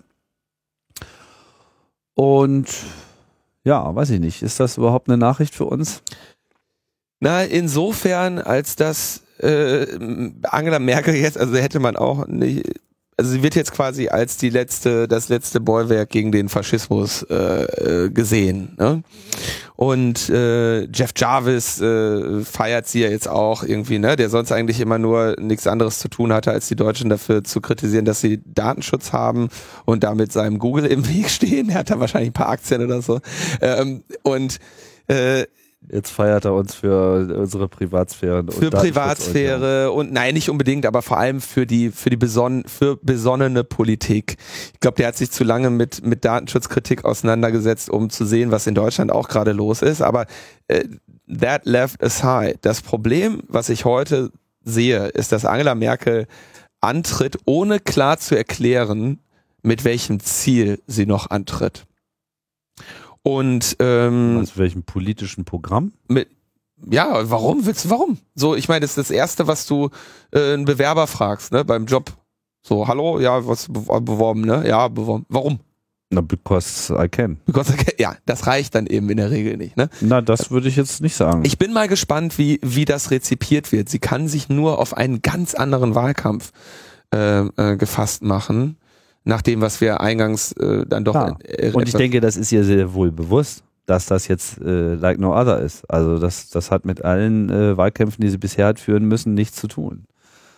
Ja. Also da, da, da kommt sie äh, noch nicht mal aus der Position der Stärke heraus, noch nicht mal was äh, ihre eigene Partei betrifft und schon gar nicht, was eben diese drohende äh, AfD-Nummer äh, äh, da, hier unser deutsches Breitbart-Programm. Ja äh, sie werden die gleiche Strategie fahren. Aber sie weiß fahren das. sie ja seit Jahren. Ich meine, es ist nicht so, dass sie das nicht weiß, sondern sehenden Auges sagt sie halt so, mir doch egal, äh, ich stelle mich jetzt hier hin, ich kann nicht anders, ich, äh, ich mache das jetzt. So. Und ähm, ich stehe jetzt, sagen wir mal, dem, der politischen Gesamtmengelage äh, der CDU nicht unbedingt sehr nahe. Ja? Aber man beginnt ja schon auf das gesamte äh, politische System schon äh, sehr binär zu schauen im Sinne von, was geht an sich noch und was geht gar nicht. Und dieses, das was geht gar nicht, rauszuhalten, ist für mich viel wichtiger, als äh, mir jetzt zu viele Gedanken über äh, die konkreten Nuancen äh, einer, einer politischen Ausgestaltung zu machen. Zumal man ja auch gerade bei Angela Merkel gesehen hat, dass, dass auch die CDU, diese konservative Seite in Deutschland, mh, sich nicht aktuellen Bewegungen und aktuellen Entwicklungen, langfristigen Entwicklungen vor allem auch äh, vollständig entziehen kann. Ja, ich meine, ihr Pivot im, im Bereich Atom ist beeindruckend, ja. Also erst sozusagen noch im Main Mainstream der eigenen Partei äh, mitschwimmend dieses, ach, so schlimm ist das doch gar nicht. Und jetzt verlängern wir mal hier nochmal die Laufzeit der Atomkraftwerke, was kann schon passieren? Dann passiert was. Und dann einfach auch äh, so die Kraft zu haben, zu sagen, okay, ich, ich sehe das jetzt anders als vorher das ist schon, das ist schon so ein bisschen auch ein, äh, ein Markenzeichen einerseits von ihr, aber ich würde, würde das sogar im Prinzip der kompletten CDU zugestehen, mit Ausnahmen natürlich bei einzelnen Leuten, dass, dass sie sozusagen im, im Kontext dieser Gesellschaft noch stehen. Tim, was bist du denn für ein Alternativmedium? Wir müssen jetzt hier eindreschen. Nächstes Thema. Ja, aber ich meine, das, das ist so der, der, der Aspekt, der, der, der mir da so primär äh, äh, kommt. So. Und äh, ich hoffe trotzdem, dass, dass, wir, dass wir da einen illustren ähm, Schlagabtausch haben werden, was, was, was tatsächliche Ideen betrifft. Ne? Aber äh, es, es geht einfach nicht an, dass, dass wir äh, Kräfte stärken, die, die einfach nur, nur alles kaputt hauen wollen. So ist es. Inhalte, mehr Inhalte. Ähm, so, jetzt endlich Netzpolitik. Meine Güte, ich bin so froh, dass wir diesen. Ähm, wir hatten ja kürzlich erst die Klage der Opposition im NSA-Untersuchungsausschuss, die gescheitert ist. Jetzt haben wir eine, mit der die Opposition durchgekommen ist. Und zwar haben sie vor dem äh, Bundesgerichtshof sich beklagt, weil ja die große Koalition sich gegen eine Einladung Edward Snowdens nach Deutschland sperrt. Ähm, der die Opposition im NSA-Untersuchungsausschuss wollte, würde gerne den einzigen wirklichen Kronzeugen zu dieser ganzen Thematik anhören. Und die Koalition äh, sagt, nee, auch Quatsch, das können wir auch ohne machen, ne? Da muss man jetzt nicht direkt den Edward Snowden hier holen. Klar, natürlich die, die, über, die Überlegung dabei ist, dass sie äh, Schiss haben, sich mit den Amerikanern anzulegen, wenn sie sich jetzt den Snowden in, in so ein Parliamentary äh, äh, Hearing einladen. Äh, zumal ja dann noch das Risiko im Raume stünde, dass der Snowden, wenn er einmal Fuß auf deutschem Boden hat, hier äh, sich der Asylantenflut äh, anschließen könnte. Ne? oh Gott, da wird's ja noch schlimmer. noch einer. Noch einer, ein Boot ist voll. Nein, mhm. so und deswegen natürlich ganz klar will die äh, Koalition und die Bundesregierung das verhindern. Jetzt haben die äh, Ermittlungsrichter des Bundesgerichtshofs dem diesem Antrag am 11. November 2016 stattgegeben. Das heißt, dass die dass der NSA-Untersuchungsausschuss ähm, eine Einladung Snowdens ähm, herbeiführen muss. Ähm, aber das, das kann der gar nicht selber, sondern der, der NSA-Untersuchungsausschuss muss ein entsprechendes Ersuchen an die Bundesregierung stellen.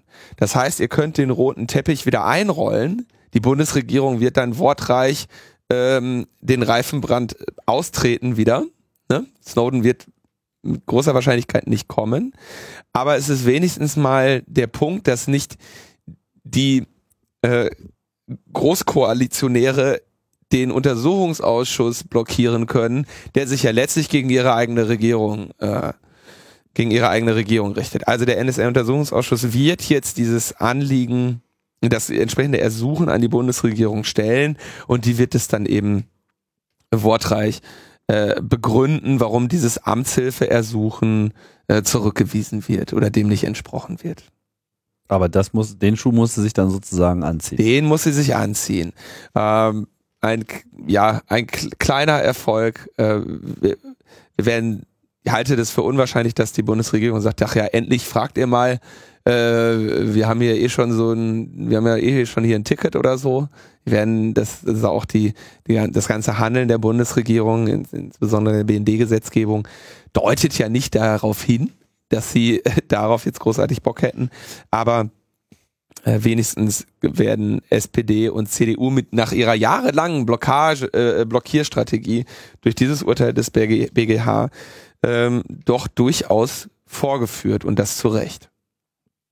Und hat natürlich auch äh, Präzedenzcharakter für zukünftige Arbeit, äh, zukünftiger ähm, Ausschüsse.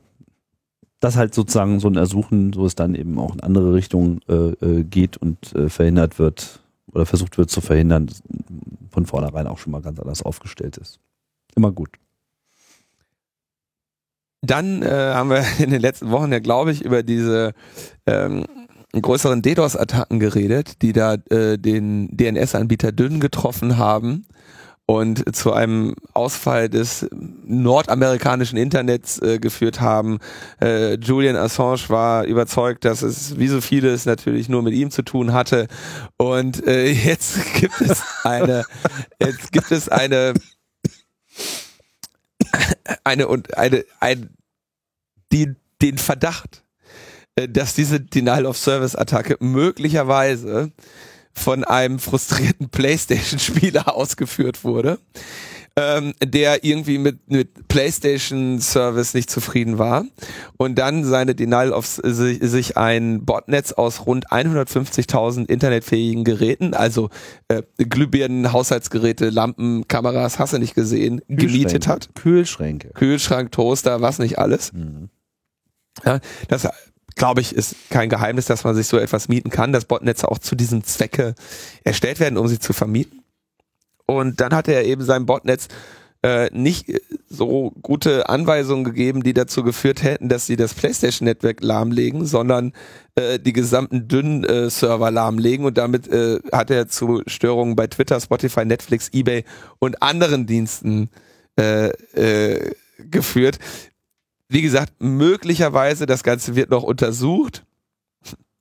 Aber ähm, das wäre jetzt wirklich, ähm, also das ist jetzt nicht irgendwie, ein, auch wenn das von seiner Auswirkung her ein, ein Terrorakt ist, ja, also geeignet, äh, Angst und Schrecken in der Bevölkerung herbeizuführen durch einen größeren Ausfall von Infrastruktur. Äh, das ist halt, so, so wird Terror definiert, das habe ich jetzt mir nicht ausgedacht. Ne? Ähm, aber es ist halt schon irgendwie äh, amüsant, dass wir in, in, in so interessanten Zeiten leben, wo du mehr oder weniger an der Playsee sitzt und sagst, oh, scheiß Internet, dich mache ich platt. Bitcoins kaufen, DDoS jetzt, Mann. Ja, Rage. So, das ist die, das dann hau ich das eben alles kaputt. Nee, aber es sieht eben danach aus. Ja, der durchdrehende Heimrauter ist so die brennende Mülltonne des Internets. ähm, burn, Baby, burn. Natürlich ist es aber auch ein. Äh, Kameras waren das uns bei dieser Attacke. Waren das Kameras, äh, naja. wie dem auch sei. Ähm, Problem ist, dass das natürlich nicht sein darf, dass, äh, dass, es, dass Infrastruktur so einfach angegriffen werden kann. Ne? Ja, diese Internet of Things Devices sind da ein Problem wegen der fehlenden Update-Fähigkeit oder der nicht, nicht vernünftigen Update-Fähigkeit. Ähm, aber bei der bei der äh, IETF wird das natürlich auch äh, heiß diskutiert, weil die inzwischen sich sagen, naja, lange können wir das, können wir das nicht mehr ohne technische Gegenmittel, äh, äh, oder lange können wir diesen Zustand nicht dulden, weil sonst werden, werden sich die Regulierer ähm, einmischen. Also zum Beispiel die ähm, FCC, die also sagt, pass auf, ähm, wir gucken uns das jetzt nicht mehr lange an, sondern jetzt greifen wir da regulierend ein. Und du möchtest natürlich eher, dass du äh, technische Maßnahmen auf Netzwerkebene hast, um Denial-of-Service-Angriffe ordentlich wegzufiltern, statt einer äh, direkten Regulierung äh, des Staates. Insofern, die arbeiten, die Engineers arbeiten mit Hochdruck an verschiedenen Möglichkeiten, äh, Gegenmaßnahmen gegen solche, ähm, gegen solche Denial-of-Service-Angriffe auf Netzwerkebene zu ergreifen. Äh, da sind wir auch an einem Rande von eben, äh, ja, Traffic überwachen, Traffic filtern, ne? Netzneutralitätsverletzungen äh, werden da immer wieder angenommen oder beziehungsweise solche Maßnahmen werden immer als Beispiele gegen ähm, Netzneutralität angeführt. Also das muss man ein bisschen unter im Auge behalten, wie das da am Ende passiert. Aber es ist wahrscheinlich besser, äh, wenn das, wenn das von Ingenieuren auf technischer Ebene sorgfältig gemacht wird, als dass jetzt irgendwie äh, wegen so ein paar äh, Kameras am Internet äh, lange Regulation, Regularien geschrieben werden. Mhm. Das ist aber auch, ähm, bist du damit schon durch? Also, ja, durch. Ich finde ja. das, find das ja generell, mich, mich, mich erinnert das immer an meinen äh, nee, nicht meinen ersten, aber ich habe mal, habe mal einen Vortrag auf Kongress gehalten, der so 94 irgendwie war, äh, wo, äh, habe ich glaube schon mal erwähnt, wo ich so mit Hans Hübner irgendwie äh, dem ähm, aufkommenden Stolz der Hacker-Szene, dass das Internet ja jetzt sozusagen auserwählt ist als die Zukunft ja, das war so die Zeit, so, oh, jetzt das Web und jetzt alle Internet und so. Ja. Nicht mehr CompuServe, nicht mhm. mehr Microsoft Network, Internet, Internet, Internet, alle waren so total am Hyperventilieren. Und dann haben wir so einen Vortrag gehalten, der eigentlich eher so als Satire gedacht war. Der hieß irgendwie, warum Internet scheiße ist. Und haben wir einfach mal so, einfach mal so ein bisschen mit dem Finger drauf gezeigt und so, Leute, wisst ihr überhaupt, in welchem Zustand sich das irgendwie befindet? Und da wollt ihr jetzt irgendwie die, die, die, die, die Infrastruktur dieses Planetens drauf äh, loslassen. Habt ihr sie noch alle? Bin mir nicht so sicher, ob irgendwie Security bei uns damals schon eine große Rolle gespielt hat, aber ich denke immer wieder schmunzelnd äh, zurück. Das, das ist doch teilweise wirklich, das ist leider damals nicht aufgezeichnet worden. Oh nein. 94, da gab es noch keine, ja. Recordings, das ging erst so 99 los. Oh, schade. Ja, sehr schade. Äh, ich habe auch keinen kein, kein Skript mehr, äh, glaube ich äh, nicht, aber äh, man findet auf jeden Fall haben sich alle schön aufgeregt und, und, und, und kamen dann halt auch gleich mit interessanten Lösungen und so. Ja, wieso Webserver und so, es gibt doch Proxys und so weiter. Also es wurde sozusagen auch aus dieser informierten Szene gleich von Anfang an mit, äh, mit Band-Aid äh, geantwortet. So. Und ist doch, ist doch egal, wenn es nicht richtig funktioniert. Wir haben doch irgendwie Heißkleber und äh, Gaffertape und, und Kabelbinder da kriegt man das doch schon irgendwie hin. Ne? Und jetzt, insofern ist das jetzt sehr, sehr schön zu sehen, finde ich, dass äh, eine IETF jetzt über solche Sachen auch nachgedacht wird, weil ich denke schon, es ist natürlich immer ein offener Wettlauf, aber es ist halt zuletzt zu optimistisch rangegangen worden. Erst ist Security an sich zu optimistisch äh, behandelt worden, siehe die ganze Debatte um Let's Encrypt, HTTPS und so weiter, was einfach ewig gedauert hat, bis sich irgendwie äh, was getan hat. Auch der äh, Fortschritt in Richtung IPv6 hat viel zu lange gedauert. Und jetzt müssen eben auch solche Sachen, solche DDoS-Sachen äh, einfach mit eingebaut werden in die Protokolle. Es ist richtig, meiner Meinung nach, das Grundgerüst dieses Netzes nachhaltig zu verändern um einfach auch mehr Resistenzen äh, zu schaffen. Weil das sind natürlich auch alles äh, extrem im wahrsten Sinne des Wortes destabilisierende äh, Momente, die einfach nicht überhand nehmen dürfen. So, also man wird immer hinterherlaufen ein wenig, aber es ist gut, die, den Abstand zumindest zu verringern. Ein bisschen den Abstand verringern können Leute, die das Browser-Plugin ProxTube installiert haben. Ähm, das ist nämlich jetzt Dirk von Gehlen aufgefallen als äh, das Plugin, was ihn äh, verraten hat und seine Daten in diese ähm, in, in diesen Datensatz ge, ge, gelegt hat, der äh, unter dem unter der Überschrift Nackt im Netz eben von, von NDR untersucht wurde. Ähm, insofern bitte deinstalliert das Browser-Plugin ProxTube. Es verrät alle eure äh, äh URLs, die ihr besucht, äh, woanders hin und dann werden landen die bei sogenannten, was weiß ich. Genauso wie jetzt äh, letzte Sendung schon dieses Web of Trust. Genau wie dieses Web of Trust. Also überhaupt sind halt so Plugins auch wirklich ein zweischneidiges Schwert.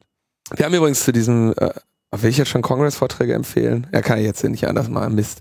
Äh, also zu diesem Nackt im Netz wird es auch eine Analyse Ja, okay. äh, beim, beim, beim Congress geben.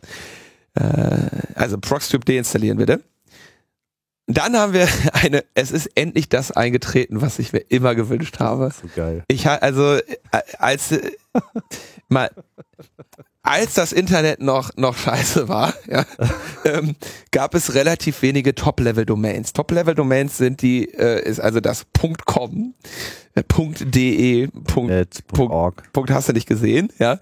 Und wie viele von euch sicherlich schon mitbekommen haben, gibt es, gab es jetzt irgendwie so einen Dammbruch, dass man jetzt inzwischen jeden Scheiß als Top-Level-Domain äh, registrieren kann. Punkt Sachs. Punkt, was war, was war nochmal das längste? Äh, Allfinanzberater oder irgendwie sowas. also kannst, Weiß nicht, ich habe irgendeinen so einen Twitter-Account äh, abonniert, der mir am laufenden Meter so Top-Level-Domain-Änderungen äh, raushaut und es ist äh, ja ganz lustig, was da alles so, und ich habe dann irgendwie, als ich, als das losging vom, vor, äh, war zwei Jahren oder drei Jahren war das dann, dann habe ich irgendwie so überlegt, welche Top-Level-Domains würde ich denn kaufen, ja? Wenn ich jetzt irgendwie 100 noch was 1000 Dollar über hätte. Und ich weiß ganz genau, welche ich gekauft hätte. Ähm, und zwar in dieser Reihenfolge. Ähm, Punkt 255, Punkt 1, Punkt Local und Punkt Box. Weil eine Fritzbox sich äh, ist ein relativ verbreiteter ähm, Router und die hält sich nicht an diese Konvention. Die meisten geben dir per Default, nennen sie das lokale Subnetz.local und alles ist gut. Ähm, und der Aufruf des Routers geschieht dann eben unter, was weiß ich, router.local oder so. Ja. Ähm, die Fritzbox nennt aber, äh, möchte aber gerne, dass das Admin-Interface unter fritz.box aufgerufen werden kann und benutzt deswegen die lokale äh, Domain .box. Ärgerlicherweise äh, hat, gibt es seit dem 11.11. auch ein treffendes Datum. Die Top-Level-Domain .box. Jetzt ist nämlich Karneval im Netz. So, und jetzt können viele Fritzbox-Nutzer im internen Netz nun ähm, nichts mehr aufrufen, ähm, weil einige der, äh, weil die, die, die Domain, die DNS-Server eben dieses .box resolven müssen.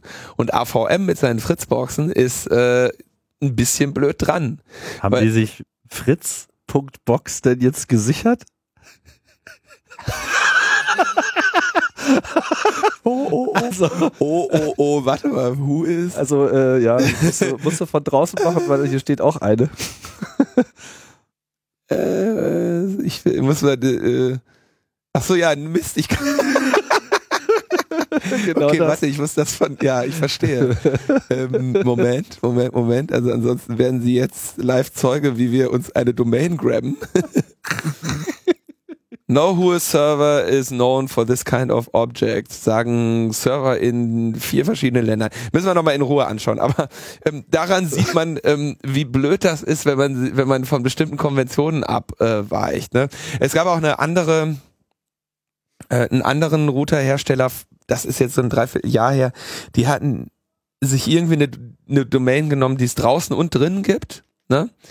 Und, oder die, und dann gab, haben sie irgendwann diese Domain gekündigt, dann hat die sich jemand anders gegrabt, ja. Und dann hattest du auf einmal irgendwie ein paar hunderttausend Nutzer dieses, dieses Routers, die den konfigurieren wollten und dann bei, auf deiner Spam-Seite gelandet sind, wo du sie mit Werbung äh, zugeballert hast. Auch ganz, äh, ganz amüsant. Aber das wollte ich eigentlich nur so ein bisschen als, als kleinen äh, Rausschmeißer Scherz hier mit reinbringen, äh, dass äh, Trolle werden Trollen und das wird äh, sicherlich noch sehr amüsant werden, wenn ich dann irgendwann mal die Punkt 255 habe oder so.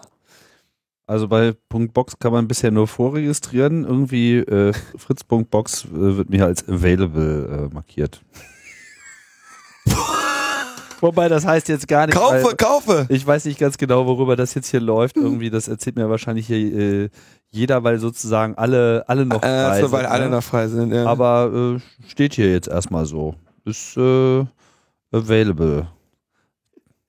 ja, kaufen. So, das so als kleiner äh, Scherz. Kommen wir nochmal zum... Aber lieb, liebes AVM, bitte. Das müsst ihr fixen. Also äh, das Ding ist jetzt durch, ja. Ihr könnt äh, dem neuen Owner von Fritz.box, egal ob ich es bin oder Linus, nicht vorenthalten, dass äh, die Webseite dazu aufgerufen wird, weil wo kommen wir denn da hin? Ja. äh, Ja. Und es gibt eine einfache Lösung, das heißt Punkt Local, das funktioniert irgendwie seit Jahren. Äh, Face it, kauft euch mal Max, dann wisst ihr auch, wie das funktioniert und das Problem hättet ihr schon immer äh, problemlos lösen können. Und wenn man zwei von euren Scheißteilen irgendwie äh, im Haus hat, dann funktioniert das ohnehin nicht. Also, get real. Ja. Mann. Mann, ey. Also GoDaddy meint, Fritz.box wäre nicht verfügbar. Ah, okay. Also, Naja, habt ihr noch mal Glück gehabt. oder Pech. Mit uns werdet ihr noch klargekommen. Wir hätten uns da über eine, Ja, über, wir werden uns da auf jeden Fall finanziell einig. unser Transition-Team hätte sich mit euch in Verbindung gesetzt. und I will look into it at the time. Das werde ich jetzt immer sagen. Lügen, Fritzbox. Ähm, so, kommen wir zum letzten Thema. Also, die letzte Vorverkau Vorverkaufsphase des äh, 33C3 beginnt am Freitag, den 25. November um 10 Uhr deutsche Zeit. Und ähm, wollte eigentlich nur kurz ein paar Worte zu diesem Vorverkauf loswerden, weil Leute si- natürlich verzweifelt sind und sich dann auch und ihrer Wut Luft machen und das dann auf, äh, auf irgendwen kanalisieren, im besten Fall, im schlimmsten Fall auf mich oder auf das äh, äh, Presale-Team, das diesen Vorverkauf macht. Ähm, niemand von uns sitzt da und freut sich, dass irgendwer kein Ticket bekommen hat. Niemand. Ähm, es ist aber nun mal eine Tatsache, dass es eine zu große oder dass wir einen mit den ungefähr 12.000 Tickets, die wir verkaufen können, nicht der Nachfrage gerecht werden können. können. Und wir wissen auch, wie schmerzhaft das für jede einzelne Person ist, die kein Ticket bekommt. Und niemand von uns fühlt sich damit wohl, dass das passiert. Und wir, ihr könnt euch nicht vorstellen, wie viele Schicksale, ja, da äh, regelmäßig bei uns aufschlagen. Das war beim Camp schon so der Fall. Und äh, das haben wir jetzt in diesem Jahr und das haben wir auch letztes Jahr beim Kongress in der Form gehabt. Mit Tränen in den Augen wird dann irgendwann ist der Sack zu. Da ist die Grenze erreicht, wo die, die Leute, die in der, in der Organisation des Events ihren Kopf dafür hinhalten, dass da nicht mehr Leute drin sind. Und wenn dieser Punkt erreicht ist, müssen Absagen äh, gegeben werden. Und ähm, es gibt, vor diesem Hintergrund ist es völlig egal, auf welche Weise, nach welchem Prinzip wir diese Tickets verteilen. Ähm, denn die Anzahl von Personen, die kein Ticket bekommen, wird immer gleich sein. Ähm, wir haben ja jetzt den Versuch gestartet mit diesen Token, wenigstens unsere langjährigen Teilnehmer äh, und das, wo wir irgendwo Hacker-Community vermuten, ähm, eine Möglichkeit zu geben, sich vorher an diesem Vorverkauf zu beteiligen. Aber es ist eben jetzt die Hälfte der Tickets in diesem freien Verkauf. Und ich denke, das ist eine faire, eine faire Verteilung. Und ich weiß, das ist ungerecht und das ist ärgerlich und wir werden viele Leute haben, die kein Ticket bekommen und jede einzelne Person ist zu Recht darüber frustriert. Aber glaubt uns bitte, dass wir nicht äh, diejenigen sind, die irgendwo sitzen und sich darüber Schrott lachen und, und euch das nicht gönnen. Für uns ist es, ebenso schmerzhaft und die, die Art und Methode, wie wir die Tickets verteilen, ändert nichts an dieser Zahl. Zum Beispiel habe ich Beschwerden gehört darüber, dass wir äh, den Vorverkauf in drei Anläufen machen, ja, zu unterschiedlichen Tagen und Uhrzeiten. Ähm, wo dann eben gesagt wird, naja, da, damit äh, verarscht ihr mich ja dreimal, bringt ihr mich dreimal in diese Situation, reißt das Pflaster doch lieber mit einem Ruck ab. Ne? Gleichzeitig sind natürlich die Leute, die einmal an so einem Vorverkauf teilnehmen und kein Ticket kriegen, verlangen dann mehr Chancen. Ne? Sagen, gib mir doch mehr Chancen. Also wie du es machst, machst du es falsch. Und die Zahl derer, die kein Ticket bekommen, ist immer exakt die gleiche, denn die ist durch das Kontingent bestimmt, was wir an Menschen äh, da reinbringen können. Insofern wünsche ich allen, die das jetzt hören, die kein Ticket haben, äh, Glück bei diesem, bei dieser letzten Phase des Vorverkaufs. Und alles, was ich dazu wirklich zu sagen habe, ist, dass wir alle, die diese Veranstaltung äh, machen, äh, mitleiden unter dieser Situation. Es kam dann natürlich auch gleich wieder die äh, Verschwörungstheorie auf, das würde ja nur deshalb gemacht werden, damit man unter sich bleibe. Das hört man äh, dann auch oft. Ja, Ja, du hast also, aber. Äh, du, äh, hm. Was? Du hast auch genau das Gegenteil, ne? Also ich, ich muss jetzt. ja, man hört alles Mögliche, nur um mal auch äh, vielleicht äh, zu den einzelnen äh, Sichtweisen was, was zu sagen. Also erstmal ist äh, Quatsch. Ich meine, wenn wir unter uns bleiben wollten, dann bräuchte man diese Veranstaltung nicht zu machen. Ja, schon gar nicht in dieser Größe. Der, der Event ist dafür gedacht, äh, deutlich über ähm, die Zahl von Leuten, mit denen man normalerweise im Jahr äh, zu tun hat, hinauszugehen, auch äh, ganz andere kulturelle ähm, Bereiche zu erschließen, was in den letzten Jahren ja auch in zunehmendem Maße ge äh, gelingt. Und auch die Entscheidung, überhaupt größer zu werden, war im Prinzip schon eine Reaktion darauf. Man erinnere sich, vor fünf Jahren war dieses Limit bei 3000 Leuten. Mittlerweile äh, haben wir die Hälfte der Tickets quasi äh, im Umfeld verteilt, ja, um einfach sicherzustellen, dass die Leute, die uns wirklich nahestehen und die auch konkret sich für diesen Kongress einbringen und dort engeln und die einfach dieser Kongress auch sind, ja, ähm, dass, dass die dabei sind und wir geben dann immer noch doppelt so viele Tickets raus, als wir insgesamt vor ein paar Jahren überhaupt hatten. Ja, Mhm. also es äh, bewegt sich in ganz anderen Dimensionen. Und es ist nicht unbedingt einfacher geworden, diesen Event zu organisieren. Also äh, allein das finanzielle Investitionsvolumen, um diese Veranstaltung zu wuppen, die liegt so dermaßen weit von dem äh, entfernt, was, was, was der Club in seiner Gänze vor ähm, noch nicht mal 20 Jahren für vollkommen absurdes Risiko gehalten hätte. Ja, und mittlerweile hat sich das äh, so weit normalisiert, dass, ja, dass wir in der Lage sind, äh, mal eben die größte Konferenz in Europa äh, zu organisieren, was der Kongress im Übrigen ist. Nicht die größte Hacker-Konferenz, sondern die größte Konferenz. Und äh, ja, irgendwann ist halt so ein Punkt erreicht, wo man versuchen muss, da eine Balance zu finden, aber es ist wirklich in jedermanns Interesse, diese Balance auch zu finden. ähm, zu dieser zu dieser Geschichte, wir wollen äh, nicht Nerds raushalten oder oder wollen sie nicht raushalten, das ist also diese Theorie ist einfach abhängig davon, wer kein Ticket bekommen hat, ne? Also oder wer noch kein Ticket hat. Also Leute, die gerne hinwollen und sich nicht als Teil der Community begreifen, äh, sagen dann ja, hier die Hacker äh, schließen uns aus äh, oder der der CCC igelt sich ein. Und dann hast du die anderen, die sagen, äh, diese äh, neuen äh, da, die nehmen mir das Ticket weg. Der CCC, äh, der CCC holt sich da jetzt irgendwie nicht Hacker rein. Die können gar nicht. Äh, ich habe versucht, mit denen über Compiler-Architektur zu sprechen und da kriegst du keine vernünftige Antwort. Die gehören da nicht hin. Äh, beides ist äh, natürlich ähm, dann eher äh, etwas zu belächeln. Aber äh, genau, das kann ich. Wir haben, äh, es gab irgendwie so eine seltsame Situation auf Twitter, wo ähm, wo auch ein ein Hörer dieser dieser Sendung das angesprochen hat, dass du nicht mal gesagt hast. Ähm, äh, dass wir mit Befremden beobachten, wer, wer Interesse an, an dieser Veranstaltung hätte oder so.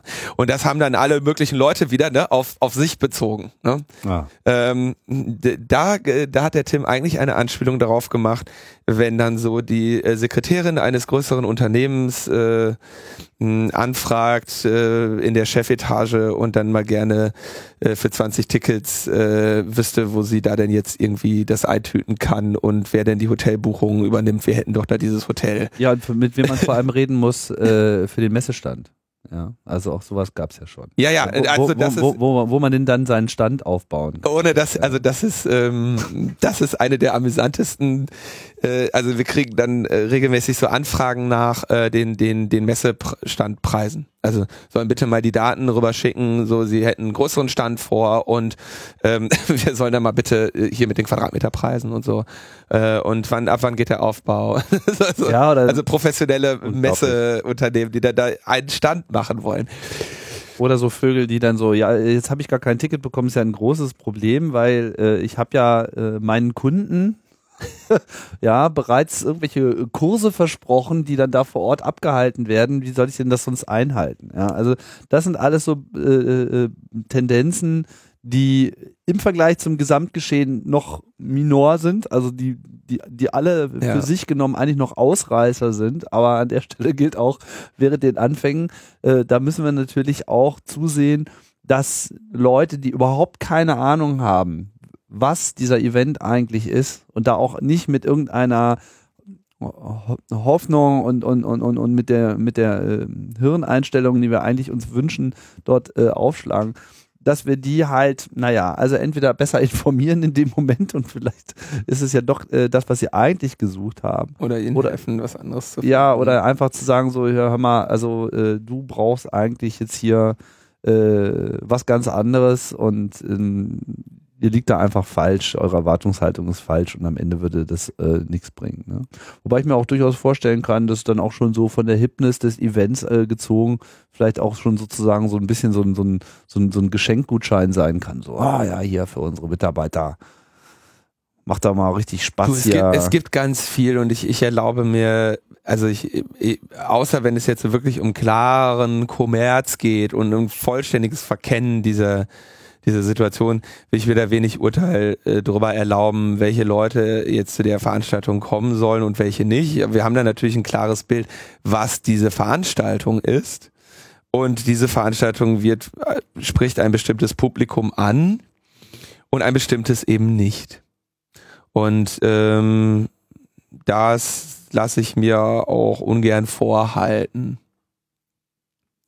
Aber ich muss sagen, der Shitstorm hält sich auch in Grenzen. Es ist eher ein, ein lautes, äh, gequältes Jaulen und wir, wir sind mitten dabei, weil wir alle auch darunter leiden. Ähm, ansonsten kann ich, glaube ich, noch kurz bekannt geben, dass das, äh, dass das offizielle Design Pack äh, gestern veröffentlicht wurde. Woher weiß ich das? ähm, findet man auf eventsccc.de einen kleinen Blogpost zu, in dem auch nochmal das Motto so ein bisschen äh, näher gebracht wird, ähm, was wir damit zum Ausdruck bringen.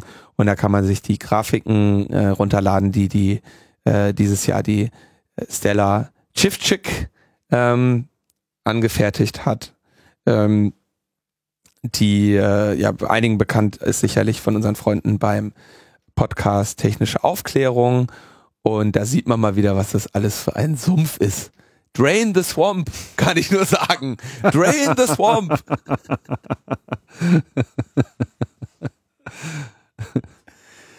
ja, der Sumpf ist jetzt trockengelegt, oder? der Sumpf ist trocken. Ja. Das war wieder eine lange Sendung. Ja, und der. Ich dachte jetzt, wenn wir irgendwie schon nach weniger als einer Woche an den Start gehen. Aber naja, so ist das halt. Ja, dem, demnächst. Äh machen wir wieder kürzer. Also nee, vor allem machen wir, also wahrscheinlich werden die Sendungen jetzt wieder länger, weil wir seltener welche machen, weil Kongressstress und dann gibt's halt lange Sendungen. Hm. Beim Kongress machen wir keine, oder? Ich habe eigentlich, denke nicht. Ich denke, unser Live-Programmpotenzial für äh, dieses Quartal ist, äh, ist erfüllt. Ist, ja. ist erfüllt, ja. Live-Programm gibt's aber noch. Ähm, wollen wir Musik machen? Oh, Musik.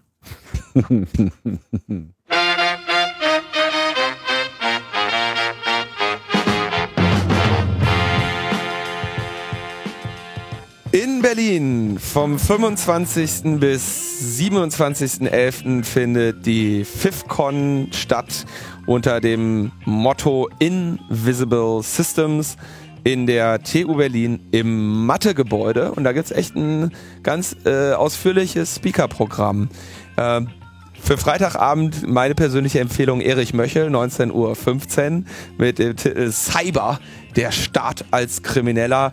Aber dann haben wir da noch weitere Namen wie Jan-Philipp Albrecht, Anna Biselli äh, und äh, weitere illustre Sprecher aus diesem ganzen Netzumfeld, unter anderem auch Klaus Landefeld, ein weiterer, kann ich auch mal beklagen, äh, den wir bei der LMP 200 gerne gehabt hätten, der aber leider nicht konnte. Konstanze Kurz ist dabei, ähm, Wolfgang Kreu, da gibt's eine ganze Menge zu sehen. Gabi Weber sogar, ja, über, über drei Tage geht diese Veranstaltung in Berlin und Tickets Gibt's nicht, ist kostenlos. Also ich glaube, man muss sich. das ist doch nichts wert. äh, Wahnsinn. Also echt irre, was da, äh, was da aufgefahren wurde, kann ich nur empfehlen. Gut. Dann äh, denke ich mal, kommen wir dann wirklich. Wobei ich nicht genau weiß, vielleicht muss man sich da doch anmelden. Ich wäre jetzt, ich, vielleicht muss man sich da anmelden. Meinst du? Ja, da steht Anmeldung oben auf der Website. Ach so, dann muss man vielleicht. Äh, Ja, Anwälter, gut, hier, Anmeldung ist kostenfrei. Ja, gut, Also, also wollen halt noch deine Daten sammeln, First damit sie die come, verkaufen first können. serve. Das ist ja wie beim CCC-Vorverkauf. Tja. Oh, Skandal. okay, ich merke, wir werden albern. Sehr. Ja, willkommen zum Ende der Sendung. Sag ich mal. Ja. Aber so sehr viel mehr haben wir jetzt nicht zu sagen. Nee. Außer, ähm, tschüss, oder? Ciao, ciao. Ja, Bis dahin, okay, nächstes ne? Mal und so weiter. Genau, nächstes Mal und so weiter.